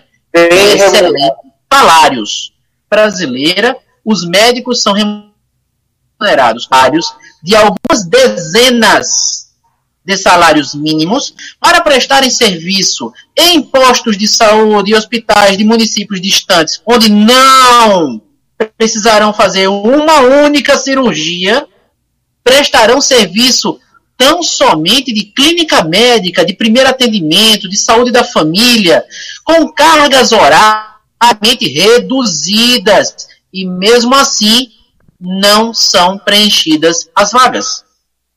As vagas continuam ociosas. As populações continuam desassistidas. Ora, o governo desse a mão à palmatória, o governo brasileiro do PT, ali com Dilma, com Lula, seja lá qual dos dois que foi, achou uma solução de mercado. A solução via mercado mão de obra excedente em outro local que se dispusesse a via remuneração acordada prestar o serviço onde me era interessante. Solução via mercado. Bem-vindo ao livre mercado que preveria também a livre circulação dos trabalhadores. Então, os trabalhadores brasileiros que podem sair, trabalhadores estrangeiros que possam entrar. Agora, como bem lembrou Bruno, esses médicos cubanos que viessem ao Brasil e vieram para prestar o serviço médico nesses rincões do Brasil, nessas regiões mais afastadas dos grandes centros, não poderiam clinicar em clínicas particulares ou abrir concorrência com o médico trabalhador brasileiro. Para isso, seria exigido, então, o revalida, a comprovação do diploma e de tudo mais para que ele pudesse abrir concorrência no mercado brasileiro de prestação de saúde de forma livre com o médico brasileiro. Eles não foram chamados e não vieram para prestar esse serviço. Eles não vieram como mão de obra excedente para inundar os hospitais, clínicas. Não vieram para criar mais uma clínica oftalmológica, mais uma clínica pediátrica. Eles vieram para prestar um serviço específico de saúde pública nos locais mais afastados do Brasil. E diga-se de passagem, como há vários e vários e vários relatos com um nível de atendimento humanizado que a medicina brasileira, a faculdade de medicina brasileira ainda deve e muito na formação de seus profissionais. Haja vista, inclusive, a formação pregressa dos indivíduos que ingressam nas faculdades de medicina e que as faculdades de medicina, ao invés de tentarem reformular de alguma forma os conceitos morais de atendimento humanitário dos brasileiros, não, não interfere nessa questão e não vem alterando o modus operandi do médico brasileiro que trata o cidadão como essa é uma virose. É. E, e se olhar no seu rosto, pode ter certeza é melhor tirar até uma foto, porque você ganhou um prêmio, porque o médico, quem teve a experiência de ser atendido públicos, sabe bem o nível de atendimento. E não me venham dizer em trabalho, porque tratar um ser humano de, de forma humana, por piores que sejam as condições, é o mínimo que se espera de um cidadão. Mesmo na guerra, um médico de campanha não trata um soldado como lixo não trata um soldado como traste. E são de, dezenas e dezenas e centenas de relatos do tratamento que os médicos cubanos, e não seriam só os cubanos, mas outros médicos de outras nações, vêm prestando aos cidadãos, cidadãos brasileiros nessas áreas mais afastadas. É serviço médico de atenção básica, minha gente. É olhar para o cidadão e examiná-lo com cuia impressa, ouvir o que ele tem a dizer, ir à casa dele, Estamos falando de cidades de 10 mil habitantes, 15 mil cidades afastadas, onde um médico, ou dois, ou três médicos cubanos poderiam ir de casa em casa, ver pessoas acamadas que não podem sequer ir ao posto de saúde e ver o que eles têm, perguntar e poder tratar na raiz pequenos problemas antes que eles se tornem totalmente inevitáveis e incuráveis. O, o curioso, o curioso ou o amedrontador, na verdade, é de que o, o futuro, o presidente eleito utiliza de condições, de, de posições falaciosas para poder tentar justificar essa, essa, essa é, exigência, vamos colocar assim, dos médicos cubanos. Ele fala, por exemplo, não, que existem casos e denúncias aí de erros de médico cubano. Ora, meu amigo, qual é o caso que não há erros de médicos no, no Brasil? Se há erros, apurem-se os erros. Punam-se os culpados. Mas não coloquem em xeque a idoneidade de 8.322 profissionais, que só para a gente ficar num número importante, eles estavam, estavam, estão ainda presentes, né, ou estavam presentes, em 2.340 municípios, que representa 58% do programa. E 90% das aldeias indígenas, 90% das aldeias indígenas são negros. E essas aldeias não estão com médico brasileiro. Um médico formado no Brasil, um patriota brasileiro, um nacionalista brasileiro, nunca se dignou a ir aos rincões da Amazônia para tratar os nossos irmãos indígenas. E eu não quero nem sair de São Paulo. Você citou aí os médicos que vestem camisa verde e amarela e foram para a Avenida Paulista. Eu vou atender no Capão Redondo. Eles não vão, não vão atender em Higienópolis. Eles não vão atender no extremo sul da cidade. Não é, não é, eu não quero nem sair do estado. Não é nem no Vale do Paraíba. Exatamente, não vão atender no extremo sul da cidade de São Paulo. Então, essa conversa de que, primeiro, é, o médico cubano, o médico com diploma internacional que não teve o Revalida, porque não, não precisa ter, porque ele não vai clinicar no Brasil, fora do programa, ameaça a medicina, etc. Tal, é mentira. Dizer que não existe validação do diploma do, do médico cubano é mentira, porque a OPAS não é, um, não é uma organização. A ONU tem um compromisso internacional. O Brasil foi um dos fundadores da ONU. O na Assembleia Nacional, é, Internacional da, da Assembleia Geral da ONU foi brasileiro. E é por causa disso que até hoje o Brasil é o primeiro a discursar. Deslegitimar organismo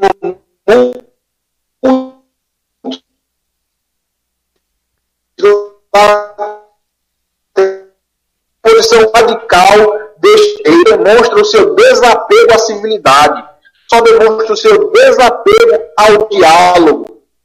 Quando ele fala que não vai agir sobre que age sobre viés ideológico, mente para os seus eleitores e mente vai ter agora mais de 24 milhões de atendimentos que eram feitos pelos médicos cubanos cessados. E por mais que corram para substituir esses médicos cubanos com médicos brasileiros, nós sabemos que o tempo não será um tempo hábil. Então, as comunidades mais afastadas e carentes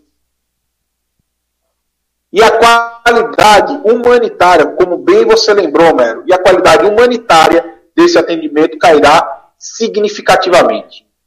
Então, o que fica nesta oferta de forma central o mais pobre desse país, porque a mim não atinge nada, a você eu acho que não atinge nada, porque nós vivemos num grande centro, nós vivemos onde a, a oferta de, sa de saúde é razoável, mas eu estou falando daquele morador lá de, falando aqui no caso de Pernambuco, de Orobó, de Uricuri, que para ver o médico, que o médico está na cidade. O último edital que foi aberto, com 8 mil vagas para médicos brasileiros, pouco mais de 4 mil foram preenchidas. E das que foram preenchidas, muitos, muito, muito tiveram desistência dos médicos. Eu, eu li uma matéria que falava do caso de um médico que queria negociar com a prefeitura é exclusividade. E você tem que estar lá todos os dias. Ele queria negociar para estar duas, dois dias na semana e receber o salário integral. Está dois dias na semana para atender no posto de saúde da cidade, receber o salário integral.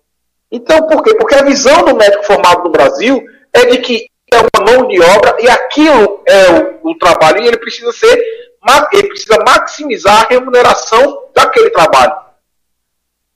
Então, é, é, é, é ruim o Brasil que aconteceu, Por mais que ele diga que foi uma decisão, ele, ele e seus seguidores vão repetir isso de falar uma verdade, ah, de que foi uma decisão unilateral do governo cubano ou da empresa cubana de realizadora de serviços e tudo mais, mas como bem você lembrou, Mero, se ele tivesse disposto a negociar, ele não colocaria em xeque a idoneidade dos médicos, não colocaria em xeque a competência dos médicos e não colocaria como imposição as suas condições.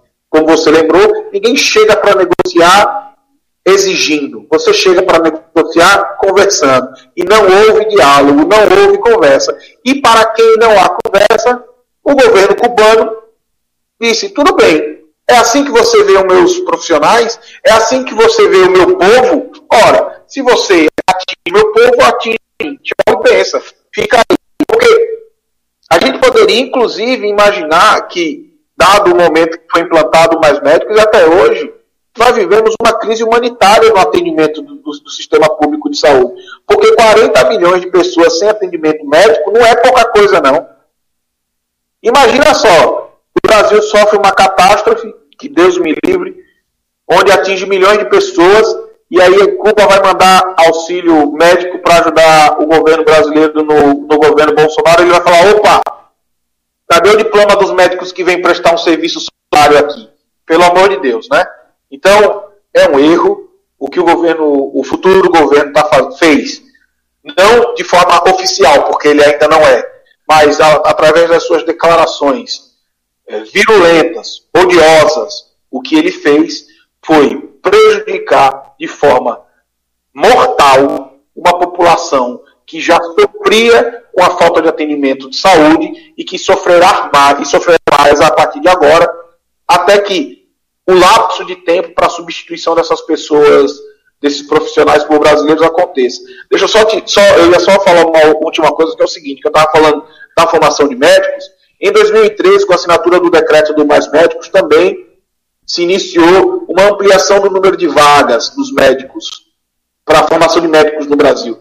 Então, lá em 2014, pra, agora está se formando a primeira. Agora, se formando a primeira turma certo? Assim, concluindo a formação acadêmica da primeira turma iniciada no processo de expansão das, das vagas dado o programa Mais Médicos. Ainda faltam pelo menos mais três anos para essa turma se formar é, com residência e tudo mais para poder clinicar. Então, nem para ter a visão estratégica de nós temos um gap de pessoas para serem formadas. E mesmo que ele não concordasse com a ideologia do, do governo cubano, que ele chama de ditadura cubana, mesmo que ele não concordasse, ele precisava entender qual era esse gap, como isso interfere na, na vida das pessoas e engolir esse sapo. Depois que ele tivesse mão de obra para substituir e um programa estruturado, ele dava, dizia Cuba, tchau, vai para lá, que eu agora tenho pessoas para substituir mas não pensa, não pensa. O que ele solta naquela bolsa é o que sai da cabeça dele. É, tem um detalhe antes, desculpa, antes de irmos para o, o intervalo, um detalhe. É, eu moro em Paulista, na região metropolitana do Recife. E a prefeitura de Paulista, quando foi lançado Mais Médicos, solicitou, sim, o mais médicos aqui, porque havia um déficit enorme de médicos no município. Região metropolitana do Recife. Para chegar no Recife, basta passar por Olinda, saindo aqui de Paulista. Vem uma médica brasileira para cá. Mais médicos, a regra dos, do mais médicos é que você recebe o, o, o valor integral do seu salário e a dedicação exclusiva, segunda a sexta. A médica vinha inicialmente três dias na semana. Depois começou a vir, passou a vir dois dias na semana. Dos dois dias na semana, um chegava, atendia só pela manhã, e no outro chegava atrasada, atendia os pacientes que tinham, mandava as agentes de saúde transferirem as, as, as consultas para relocarem para outros dias ou outros horários e ia embora antes de meio-dia. Tempos depois descobriu-se que essa médica, quando saí, quando não vinha para cá, ao invés de vir todos os dias, uh, nos dias que ela não estava aqui, ou nos dias que ela chegava atrasada, ou nos dias que ela saía mais cedo, ela ia atender numa clínica particular em Olinda, município vizinho a Paulista e a Recife. A médica mora, ainda mora, em Olinda. Ela mora em Olinda, atendia em Paulista, de carro, deslocamento da residência dela para cá, pelo menos 20 minutos, no máximo 20 minutos. E ela atendia numa clínica particular em, em Olinda. Saiu, veio Dr. Juan, um médico cubano. E quando o Dr. Juan atendeu, eu fui um dos atendidos por Dr. Juan.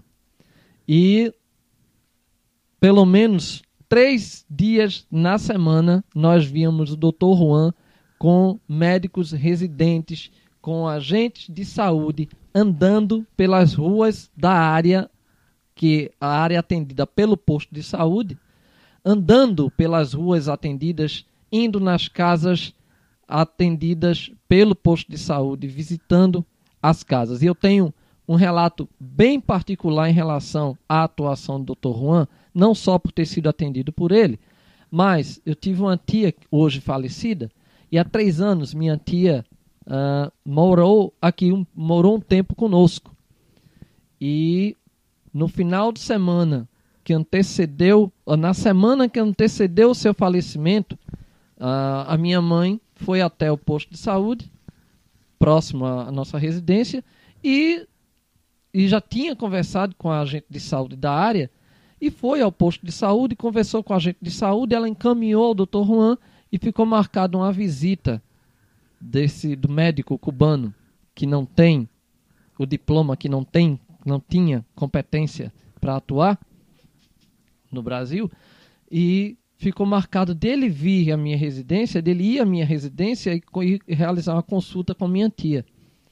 Infelizmente, minha tia veio a falecer e no dia, um dia, no dia do falecimento da minha tia, a minha mãe foi até o posto de saúde para informar do falecimento dela para que Dr. Juan dizer também, é lógico que não precisaria ele vir por conta do falecimento da minha tia, e aí ele realizaria outro atendimento. Quando minha mãe chegou ao posto de saúde, Dr. Juan estava pronto para ir à minha residência realizar a consulta com minha tia. Então, é só esse detalhe que eu queria acrescentar antes de irmos uh, para o comercial.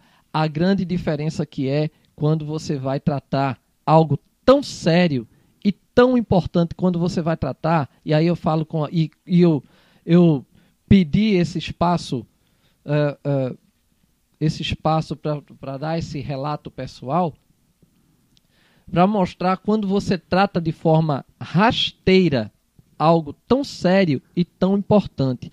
E, vale lembrar que o Mais Médicos foi criado em 2013, mas no governo Fernando Henrique Cardoso, já vinham médicos cubanos para cá através do governo Fernando Henrique Cardoso, tratando direto com a OPAS e a OPAS tratando com a, a, o Ministério da Saúde cubano.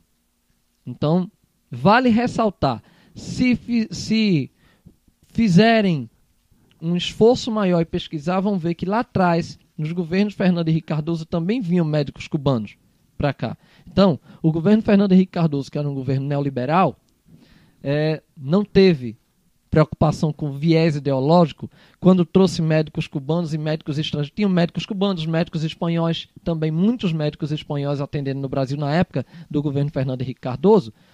Não se preocuparam com viés ideológico quando trouxeram médicos estrangeiros para suprir uma falha grotesca de governos brasileiros, não só do próprio Fernando Henrique Cardoso, mas governos anteriores e governos, inclusive, militares, como o, o, o seu Jair Messias Bolsonaro é falhas grotescas de preparação, falhas grotescas, um déficit enorme de médicos em postos de saúde. E um outro detalhe para irmos agora para o comercial, uh, para o intervalo, é, quando eu cursava pedagogia uh, na Universidade Federal de Pernambuco, é, houve em vários cursos, em vários cursos houve reformula reformulação da grade curricular.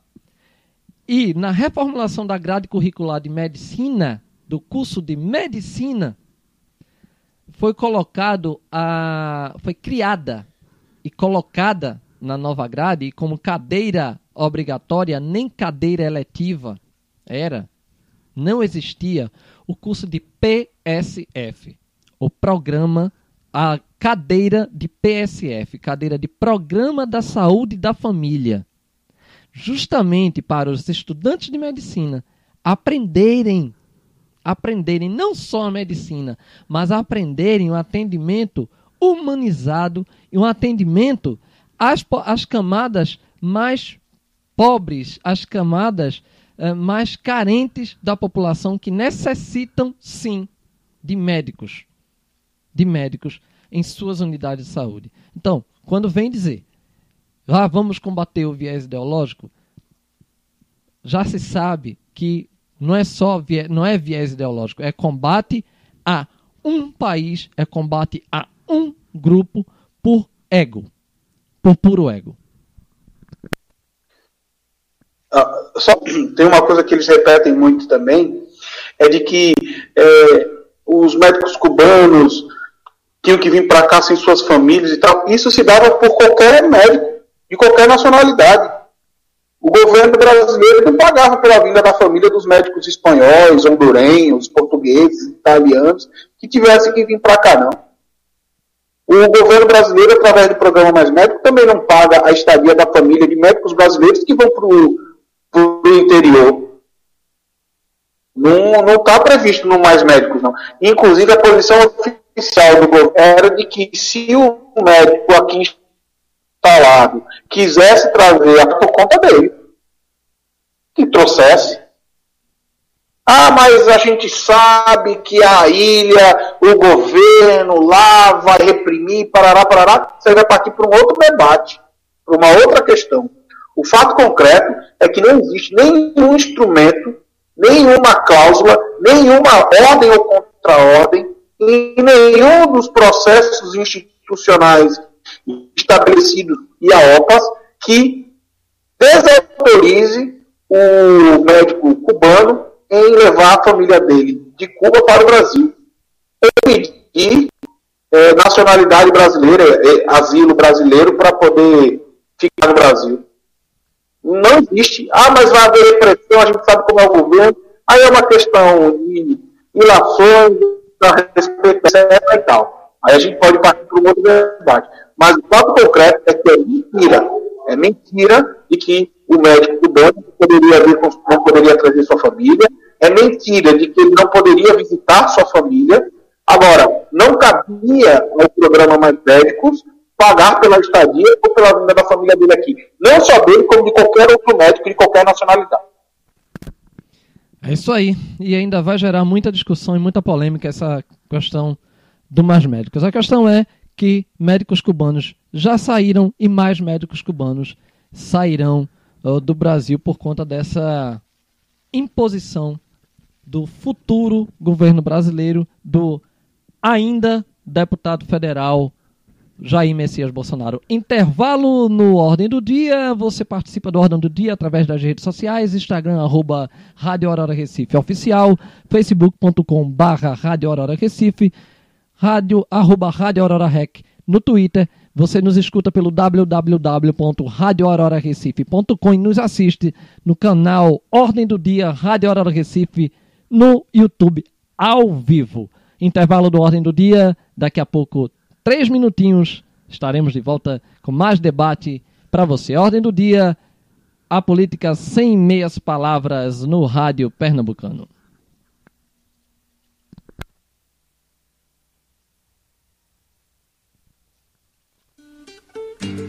Guajira para el recuerdo.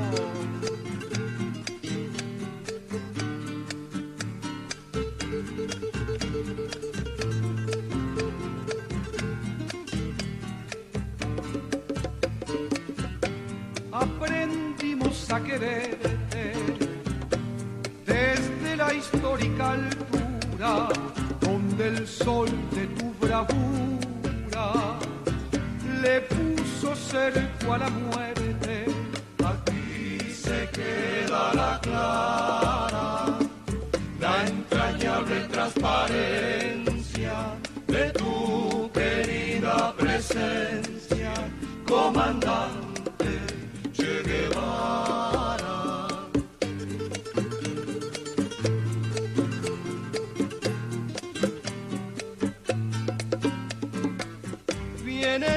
La brisa con soles de primavera para plantar la bandera con la luz de tu sonrisa. Aquí se quedará clara la entrañable transparencia de tu querida presencia, comandante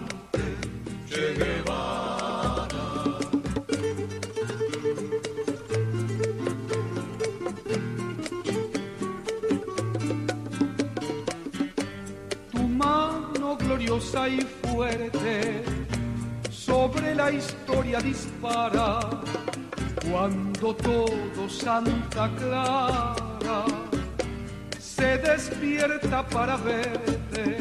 Aquí se queda la clara, la entrañable transparencia de tu querida presencia, comandante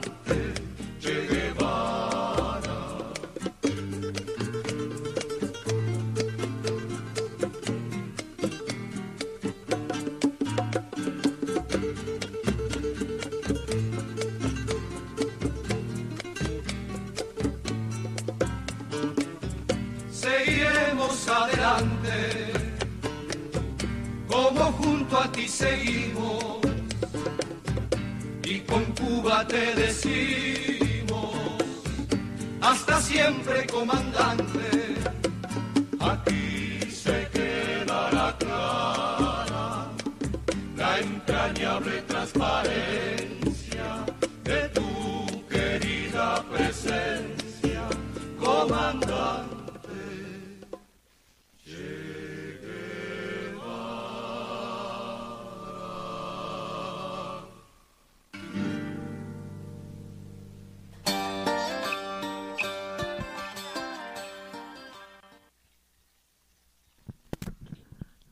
Voltamos. Voltamos ao vivo, ao vivaço. Esse é o seu Ordem do Dia, a política sem minhas palavras no Rádio Pernambucano. Eu estou com Bruno Batista e com Mero Barbalho, debatendo política, debatendo os assuntos que surgiram, os assuntos que foram polêmica, os assuntos que repercutiram durante a semana em Pernambuco e no Brasil. Lembrando, essa música Uh, Buena, essa música que tocou, você escutou Buena Vista Social Clube. A programação de hoje começou com o Rapa, com Miséria S.A., Pouca Chinfra, finalmente, e agora, no intervalo, Buena Vista Social Clube, hasta sempre, comandante Che Guevara. Lembrando que Che Guevara, é o Ernesto Guevara, o argentino, quando se tornou Che Guevara, uh, foi Ernesto Che Guevara que implantou o sistema de saúde, ou reformulou o sistema de saúde cubano, implantou Ele era? Isso. um sistema de, um sistema de saúde, re- é, reformulou o sistema de saúde cubano, implantou um sistema ah, de, de educação e um sistema de formação em medicina em Cuba que permite hoje os médicos cubanos virem atender no Brasil pelo programa Mais Médicos e atenderem em mais de 30 países no mundo. Terceiro e último bloco do Ordem do Dia e agora, como já falamos anteriormente, ah, falamos ah, do Mais Médicos, entramos já na pauta nacional, já falando do futuro governo, o governo que vai ser presidido aí pelo até então deputado federal Jair Messias Bolsonaro, a nomeação dos Ernesto nomeação do novo ministro, uh, ministro das Relações Exteriores, o senhor Ernesto Araújo, diplomata de 51 anos, com 29 anos de atuação uh, no de atuação no Itamaraty. Começou em 1991 no Itamaraty.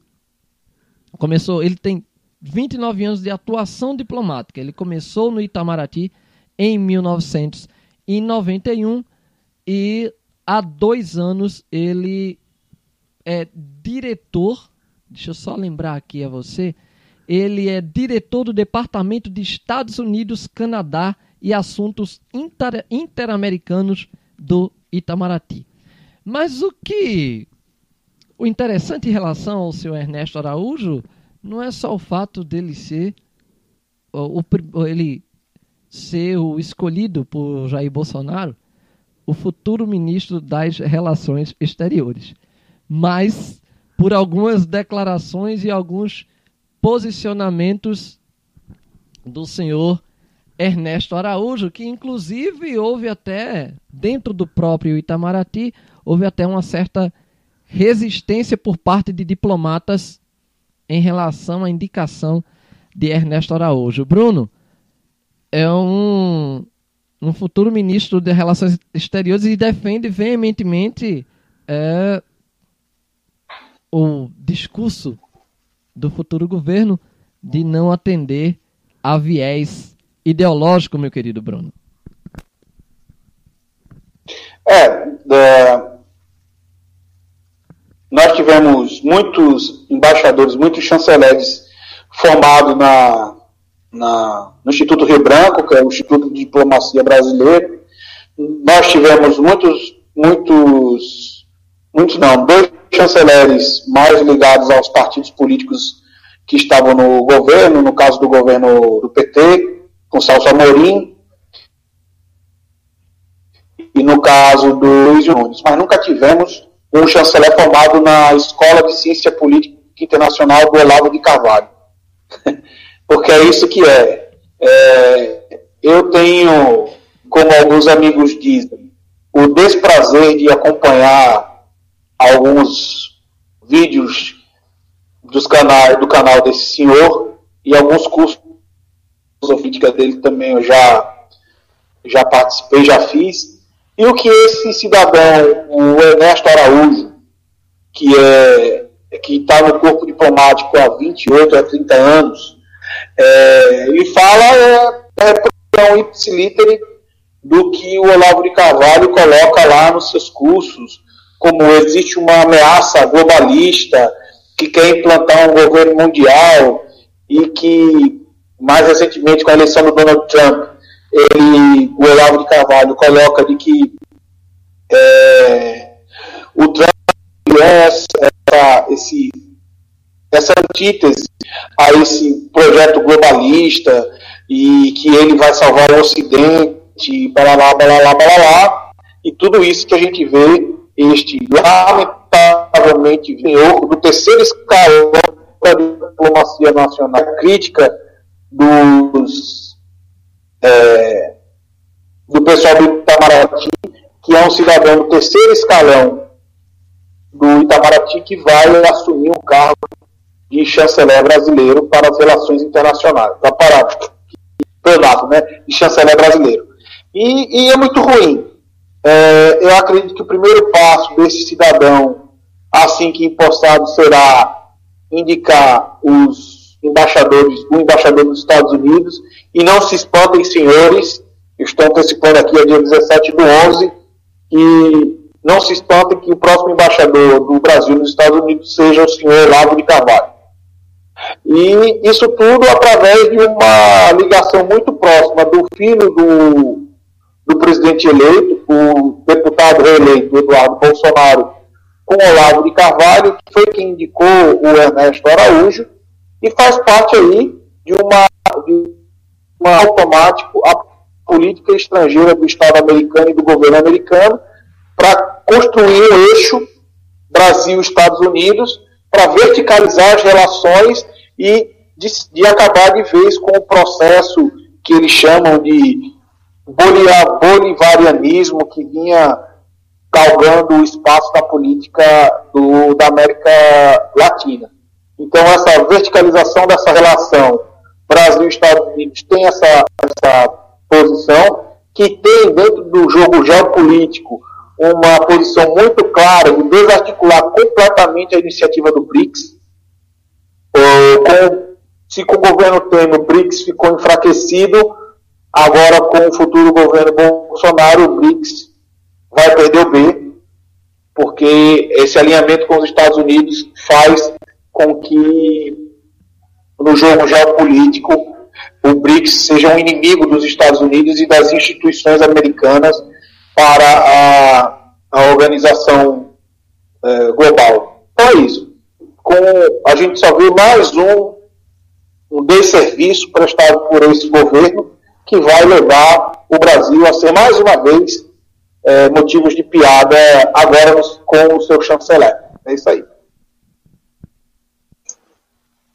Salientar, né, Bruno, que o, o, o futuro novo chanceler brasileiro ele foi ele re, chegou recentemente ao mais alto cargo dentro da chancelaria, né, da, do ministério, mas apesar disso, ele não terminou por si só sua carreira, porque o futuro ministro das Relações Exteriores do Brasil nunca chefiou um consulado ou uma embaixada fora do Brasil, obviamente, né? Também redundante consulados e embaixadas do Brasil no exterior. Então, ele nunca exerceu um cargo até administrativo da embaixada do Brasil no Cazaquistão, né, e das inter-relações do Brasil com esses países, e agora será o representante do Brasil frente ao mundo. É como o Bruno chamou a atenção, é trazer alguém inexperiente no trato para ocupar o cargo máximo do, da chancelaria brasileira. Nada em comum né, que vem de um governo de um despreparado, que é o senhor Jair Messias Bolsonaro, trazer um cidadão também igualmente despreparado para representar o Brasil frente ao mundo. Parafraseando, parafraseando o, o, o ministro da Economia, né, eles têm muito em comum com o presidente, né? Há muito alinhamento. Há muito alinhamento. E é, é interessante notar que no, o, os poucos é, discursos ou pronunciamentos ou textos do futuro ministro das Relações Exteriores, pelo que pode ser apurado, é, como Bruno disse, bebem da fonte de Olavo de Carvalho e misturam coisas perigosas de política com religião, de um realmente de um Trump salvador do mundo ocidental, da, da, da, do dogmatismo dogmatismo de, da, das relações internacionais em que os Estados Unidos, representantes do bem maior da democracia e defensores de todos os povos, viriam salvar todos, inclusive nós brasileiros. É, voltar à condição em que o Brasil volta a ser pequeno entre, entre os grandes quando tinha pelo menos a chance de ser grande entre os pequenos. Nós tínhamos na formação do BRICS, é, bom lembrar que no BRICS está lá a Índia e a China, ou mesmo a Rússia, que, convenhamos, são economias potencialmente ou que já mostraram força econômica que vem superando a brasileira. Então já era um grupo e um bloco econômico onde o Brasil já, de certa forma, corria o risco até de perder que dirá se afastar desse bloco econômico para interrelação geopolítica para querer um alinhamento, não um alinhamento, é viver às sombras e as, à margem do governo americano. E é temerário que o governo brasileiro se alinhando às políticas e aos posicionamentos do governo Donald Trump, fala na agulha para comprar as brigas de Trump no mundo nós não temos, não só, não só politicamente, como militarmente. O que o governo Donald Trump propõe para o mundo como política, o Bolsonaro vai querer se querer não tem bala na agulha.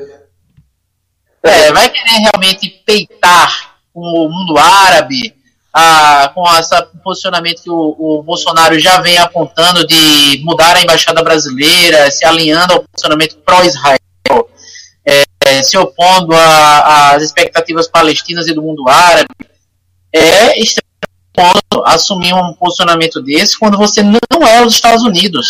Alô, somos o Brasil, né? Aqui nós não temos a CIA, temos quando muito uma ABIN, e, e já para finalizar aqui, eu queria abrir aspas ao senhor Bolsonaro, que foi questionado a respeito de uma possível. Temos, Bruno, mais um possível embaixador brasileiro, né?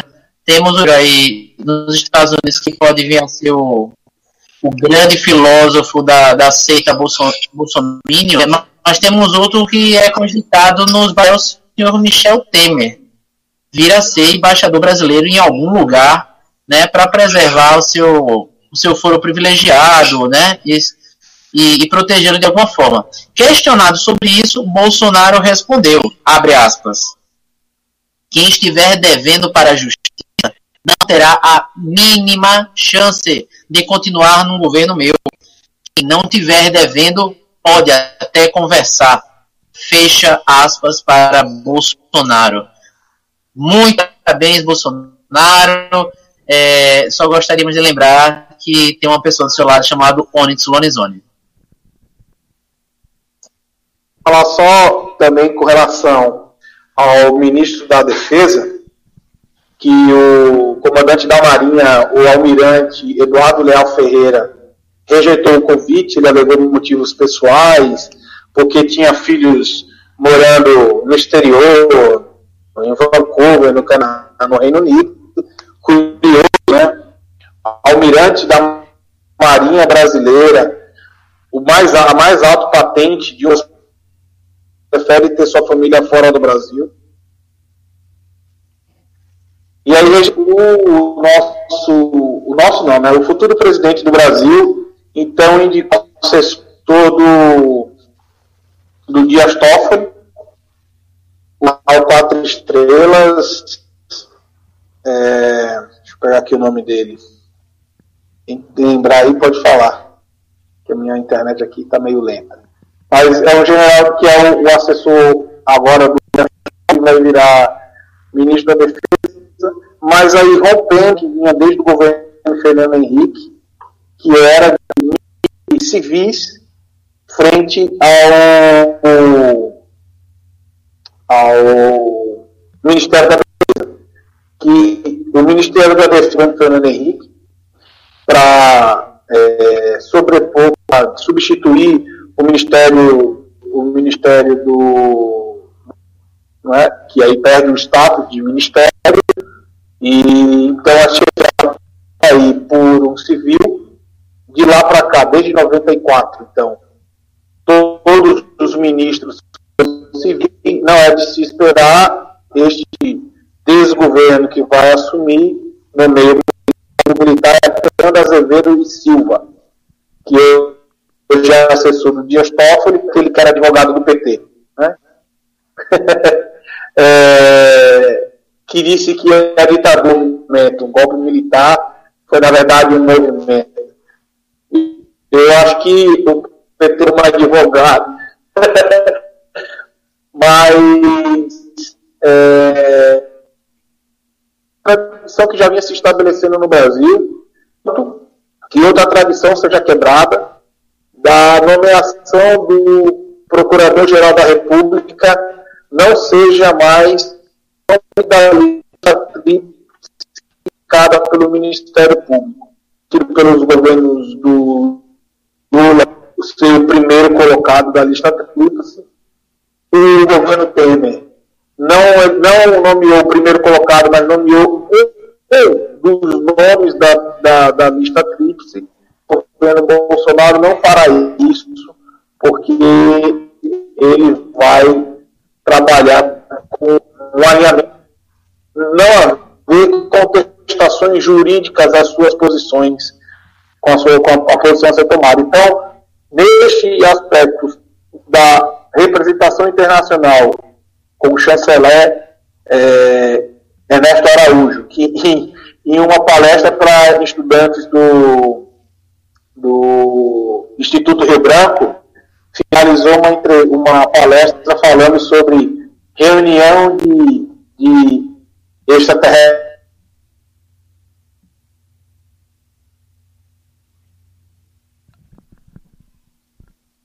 com a ONU. Ele disse que era então, externamente tem esse cidadão, internamente tem o Fernando Azevedo, e a priori não há nada que desabone a sua posição, só que esse ministério era um ministério comandado por civis para deixar claro a posição de submissão, e a palavra não é de submissão das Forças Armadas ao poder civil. É assim poderes civilizadas no mundo, né? todos os países em uma democracia liberal, uh, seja ela presidencialista parlamentarista, o seu ministro da defesa é um, não civil. Ontem, um, um comentário falou que nos Estados Unidos, para um militar ser. É, ele precisa ser, ter pedido licença há sete anos do cargo de militar para poder assumir. Então, precisa ter um período de quarentena. E para findar mesmo agora, a questão do Sérgio que pediu a exoneração. Depois de usar subterfúgio para validar a imoralidade de permanecer juiz sendo indicado e fazendo já do Poder Executivo, é, finalmente pediu exoneração, que usava o superfeição, mas a minha única fonte de renda, etc. e tal, para, parará, mas aí pediu exoneração, é, deixando de vez o Poder Judicial, o Poder Executivo. É isso aí. É, e um dos. Uma das frases usadas, inclusive o Ernesto Araújo lançou uma carta no último dia 14, é, uma carta falando da, das suas ideias e da satisfação de ter sido chamado, de ter sido indicado, é, nomeado, né, pelo Jair Bolsonaro como futuro ministro das Relações Exteriores e uma frase que ele, primeiro que ele usa muito viés ideológico, ah, vamos combater o viés ideológico, tudo é um viés ideológico, tudo é um viés ideológico, é a frase com maior viés ideológico que eu já vi na minha vida é vamos não vamos tratar com ninguém que tenha com alguém que tenha viés ideológico. Para mim essa frase com maior viés ideológico. E a um a frase mais usada, ou a expressão mais usada pelo Ernesto Araújo é Brasil com amor e com coragem.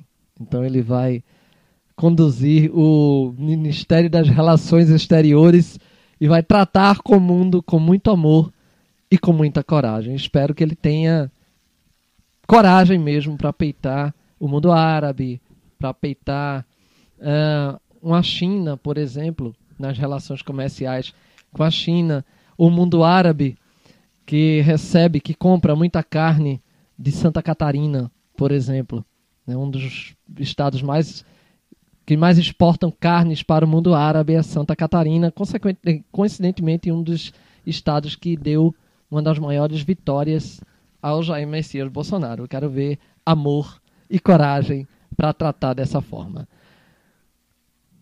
Tudo que é bom dura pouco. Ordem do dia dessa noite chegando ao fim através da Rádio Aurora Recife, www.radioaurorarecife.com e do nosso canal no YouTube Ordem do Dia Rádio Aurora Recife.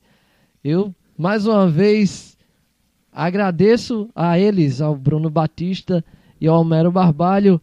E semana que vem, com certeza, teremos mais assuntos e mais polêmicas a debater. Boa noite e até o próximo programa, Homero.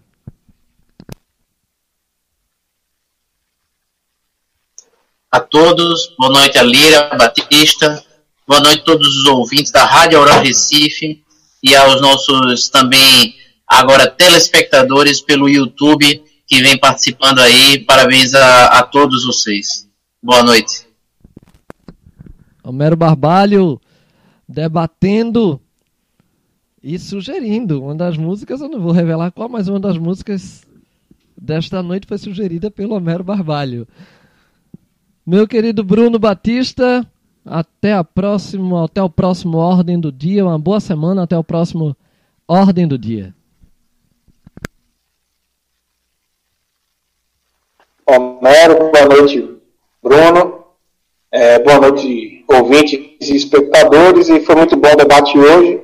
Um abraço especial só aqui para Dijane Dias, Roberto Lima e Márcia Medeiros no Twitter. Gente, e é bacana a participação de vocês. É, a gente traz aqui o debate, traz aqui as formulações e eu espero poder contribuir de alguma forma para o debate na vida pessoal de cada um, com argumentos, com opções de é, visões de mundo. É isso aí, um forte abraço para vocês e até semana que vem. E para não passar batido, Moisés, que também entrou aí no YouTube. Valeu, Moisés, pela força. Continue acompanhando a gente. E Érica também, que mandou um oi pra gente pelo YouTube.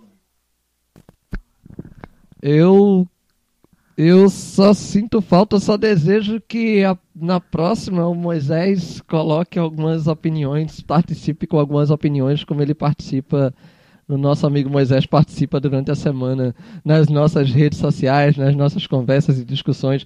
Um grande abraço, Érica, um grande abraço, Moisés, um grande abraço a todos vocês, amigas e amigos ouvinautas da Rádio Aurora Recife, que acompanham a programação da Rádio Aurora Recife, que acompanham o Ordem do Dia, que vem acompanhando o Ordem do Dia, que visualizaram e vem assistindo as edições anteriores do Ordem do Dia no YouTube. Esta edição, a edição desta noite do Ordem do Dia, daqui a pouco estará disponível no nosso canal, ah, no YouTube, no Ordem do Dia, Rádio Aurora Recife, no YouTube. É só você espera só um pouquinho, finalizando aqui o programa, ele vai ficar disponível na íntegra uh, para você no nosso canal no YouTube. Lembrando que o Ordem do Dia também é reprisado todas as quartas às 8 horas, às 8 da noite.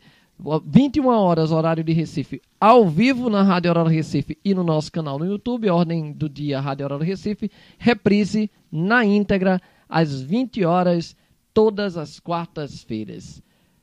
Terminando o nosso Ordem do Dia, exatamente um mês do nosso primeiro programa ordem do dia. E, lembrando, as nossas as músicas dessa noite aqui, ordem do dia, debate político, é uma conversa entre amigos, conversa com você, ouvinalta, é notícia, denúncia e é música também. Miséria S.A. com Rapa, Pouca Chinfra com Finalmente, Buena Vista Social Clube com Hasta Sempre Comandante Che Guevara. E terminando com ele um título sugestivo, com ele que ganhou o Pernambucano que esta semana conquistou o Grammy Latino por seu álbum e seu show Lenine em Trânsito. Título sugestivo. Na pressão com Lenine para terminar este Ordem do Dia deste sábado 17 do, de outubro de 2018. Um grande abraço a você, amiga, amigo ouvinalta da Rádio Aurora Recife. Voltamos no próximo Ordem do Dia com você aqui conosco.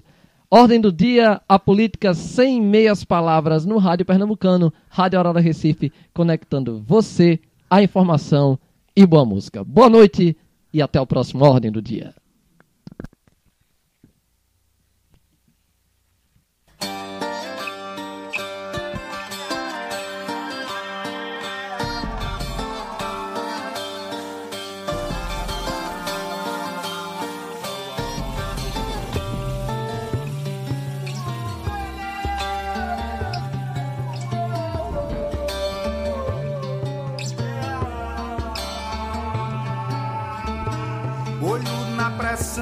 Tá fervendo, olho na panela. Dinamite é o feijão cozinhando dentro do molho dela. A bruxa acendeu o fogo, se cuida, rapaziada. Tem mandinga de caboclo mandando nessa parada. Garrafada de serpente, despacho de cachoeira. Quanto mais o fogo sobe, mais a panela dá cheia. Olho na pressão, tá fervendo. Olho na panela. Dinamite é o feijão cozinhando dentro do molho dela. Olho na pressão, tá fervendo. Olho na panela. Dinamite é o feijão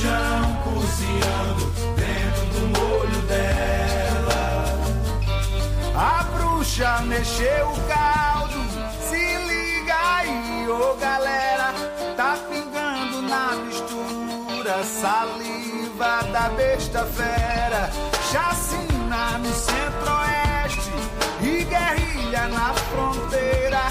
Emboscada na avenida, tiriqueda na ladeira. Mas feitiço é bumerangue perseguindo a feiticeira.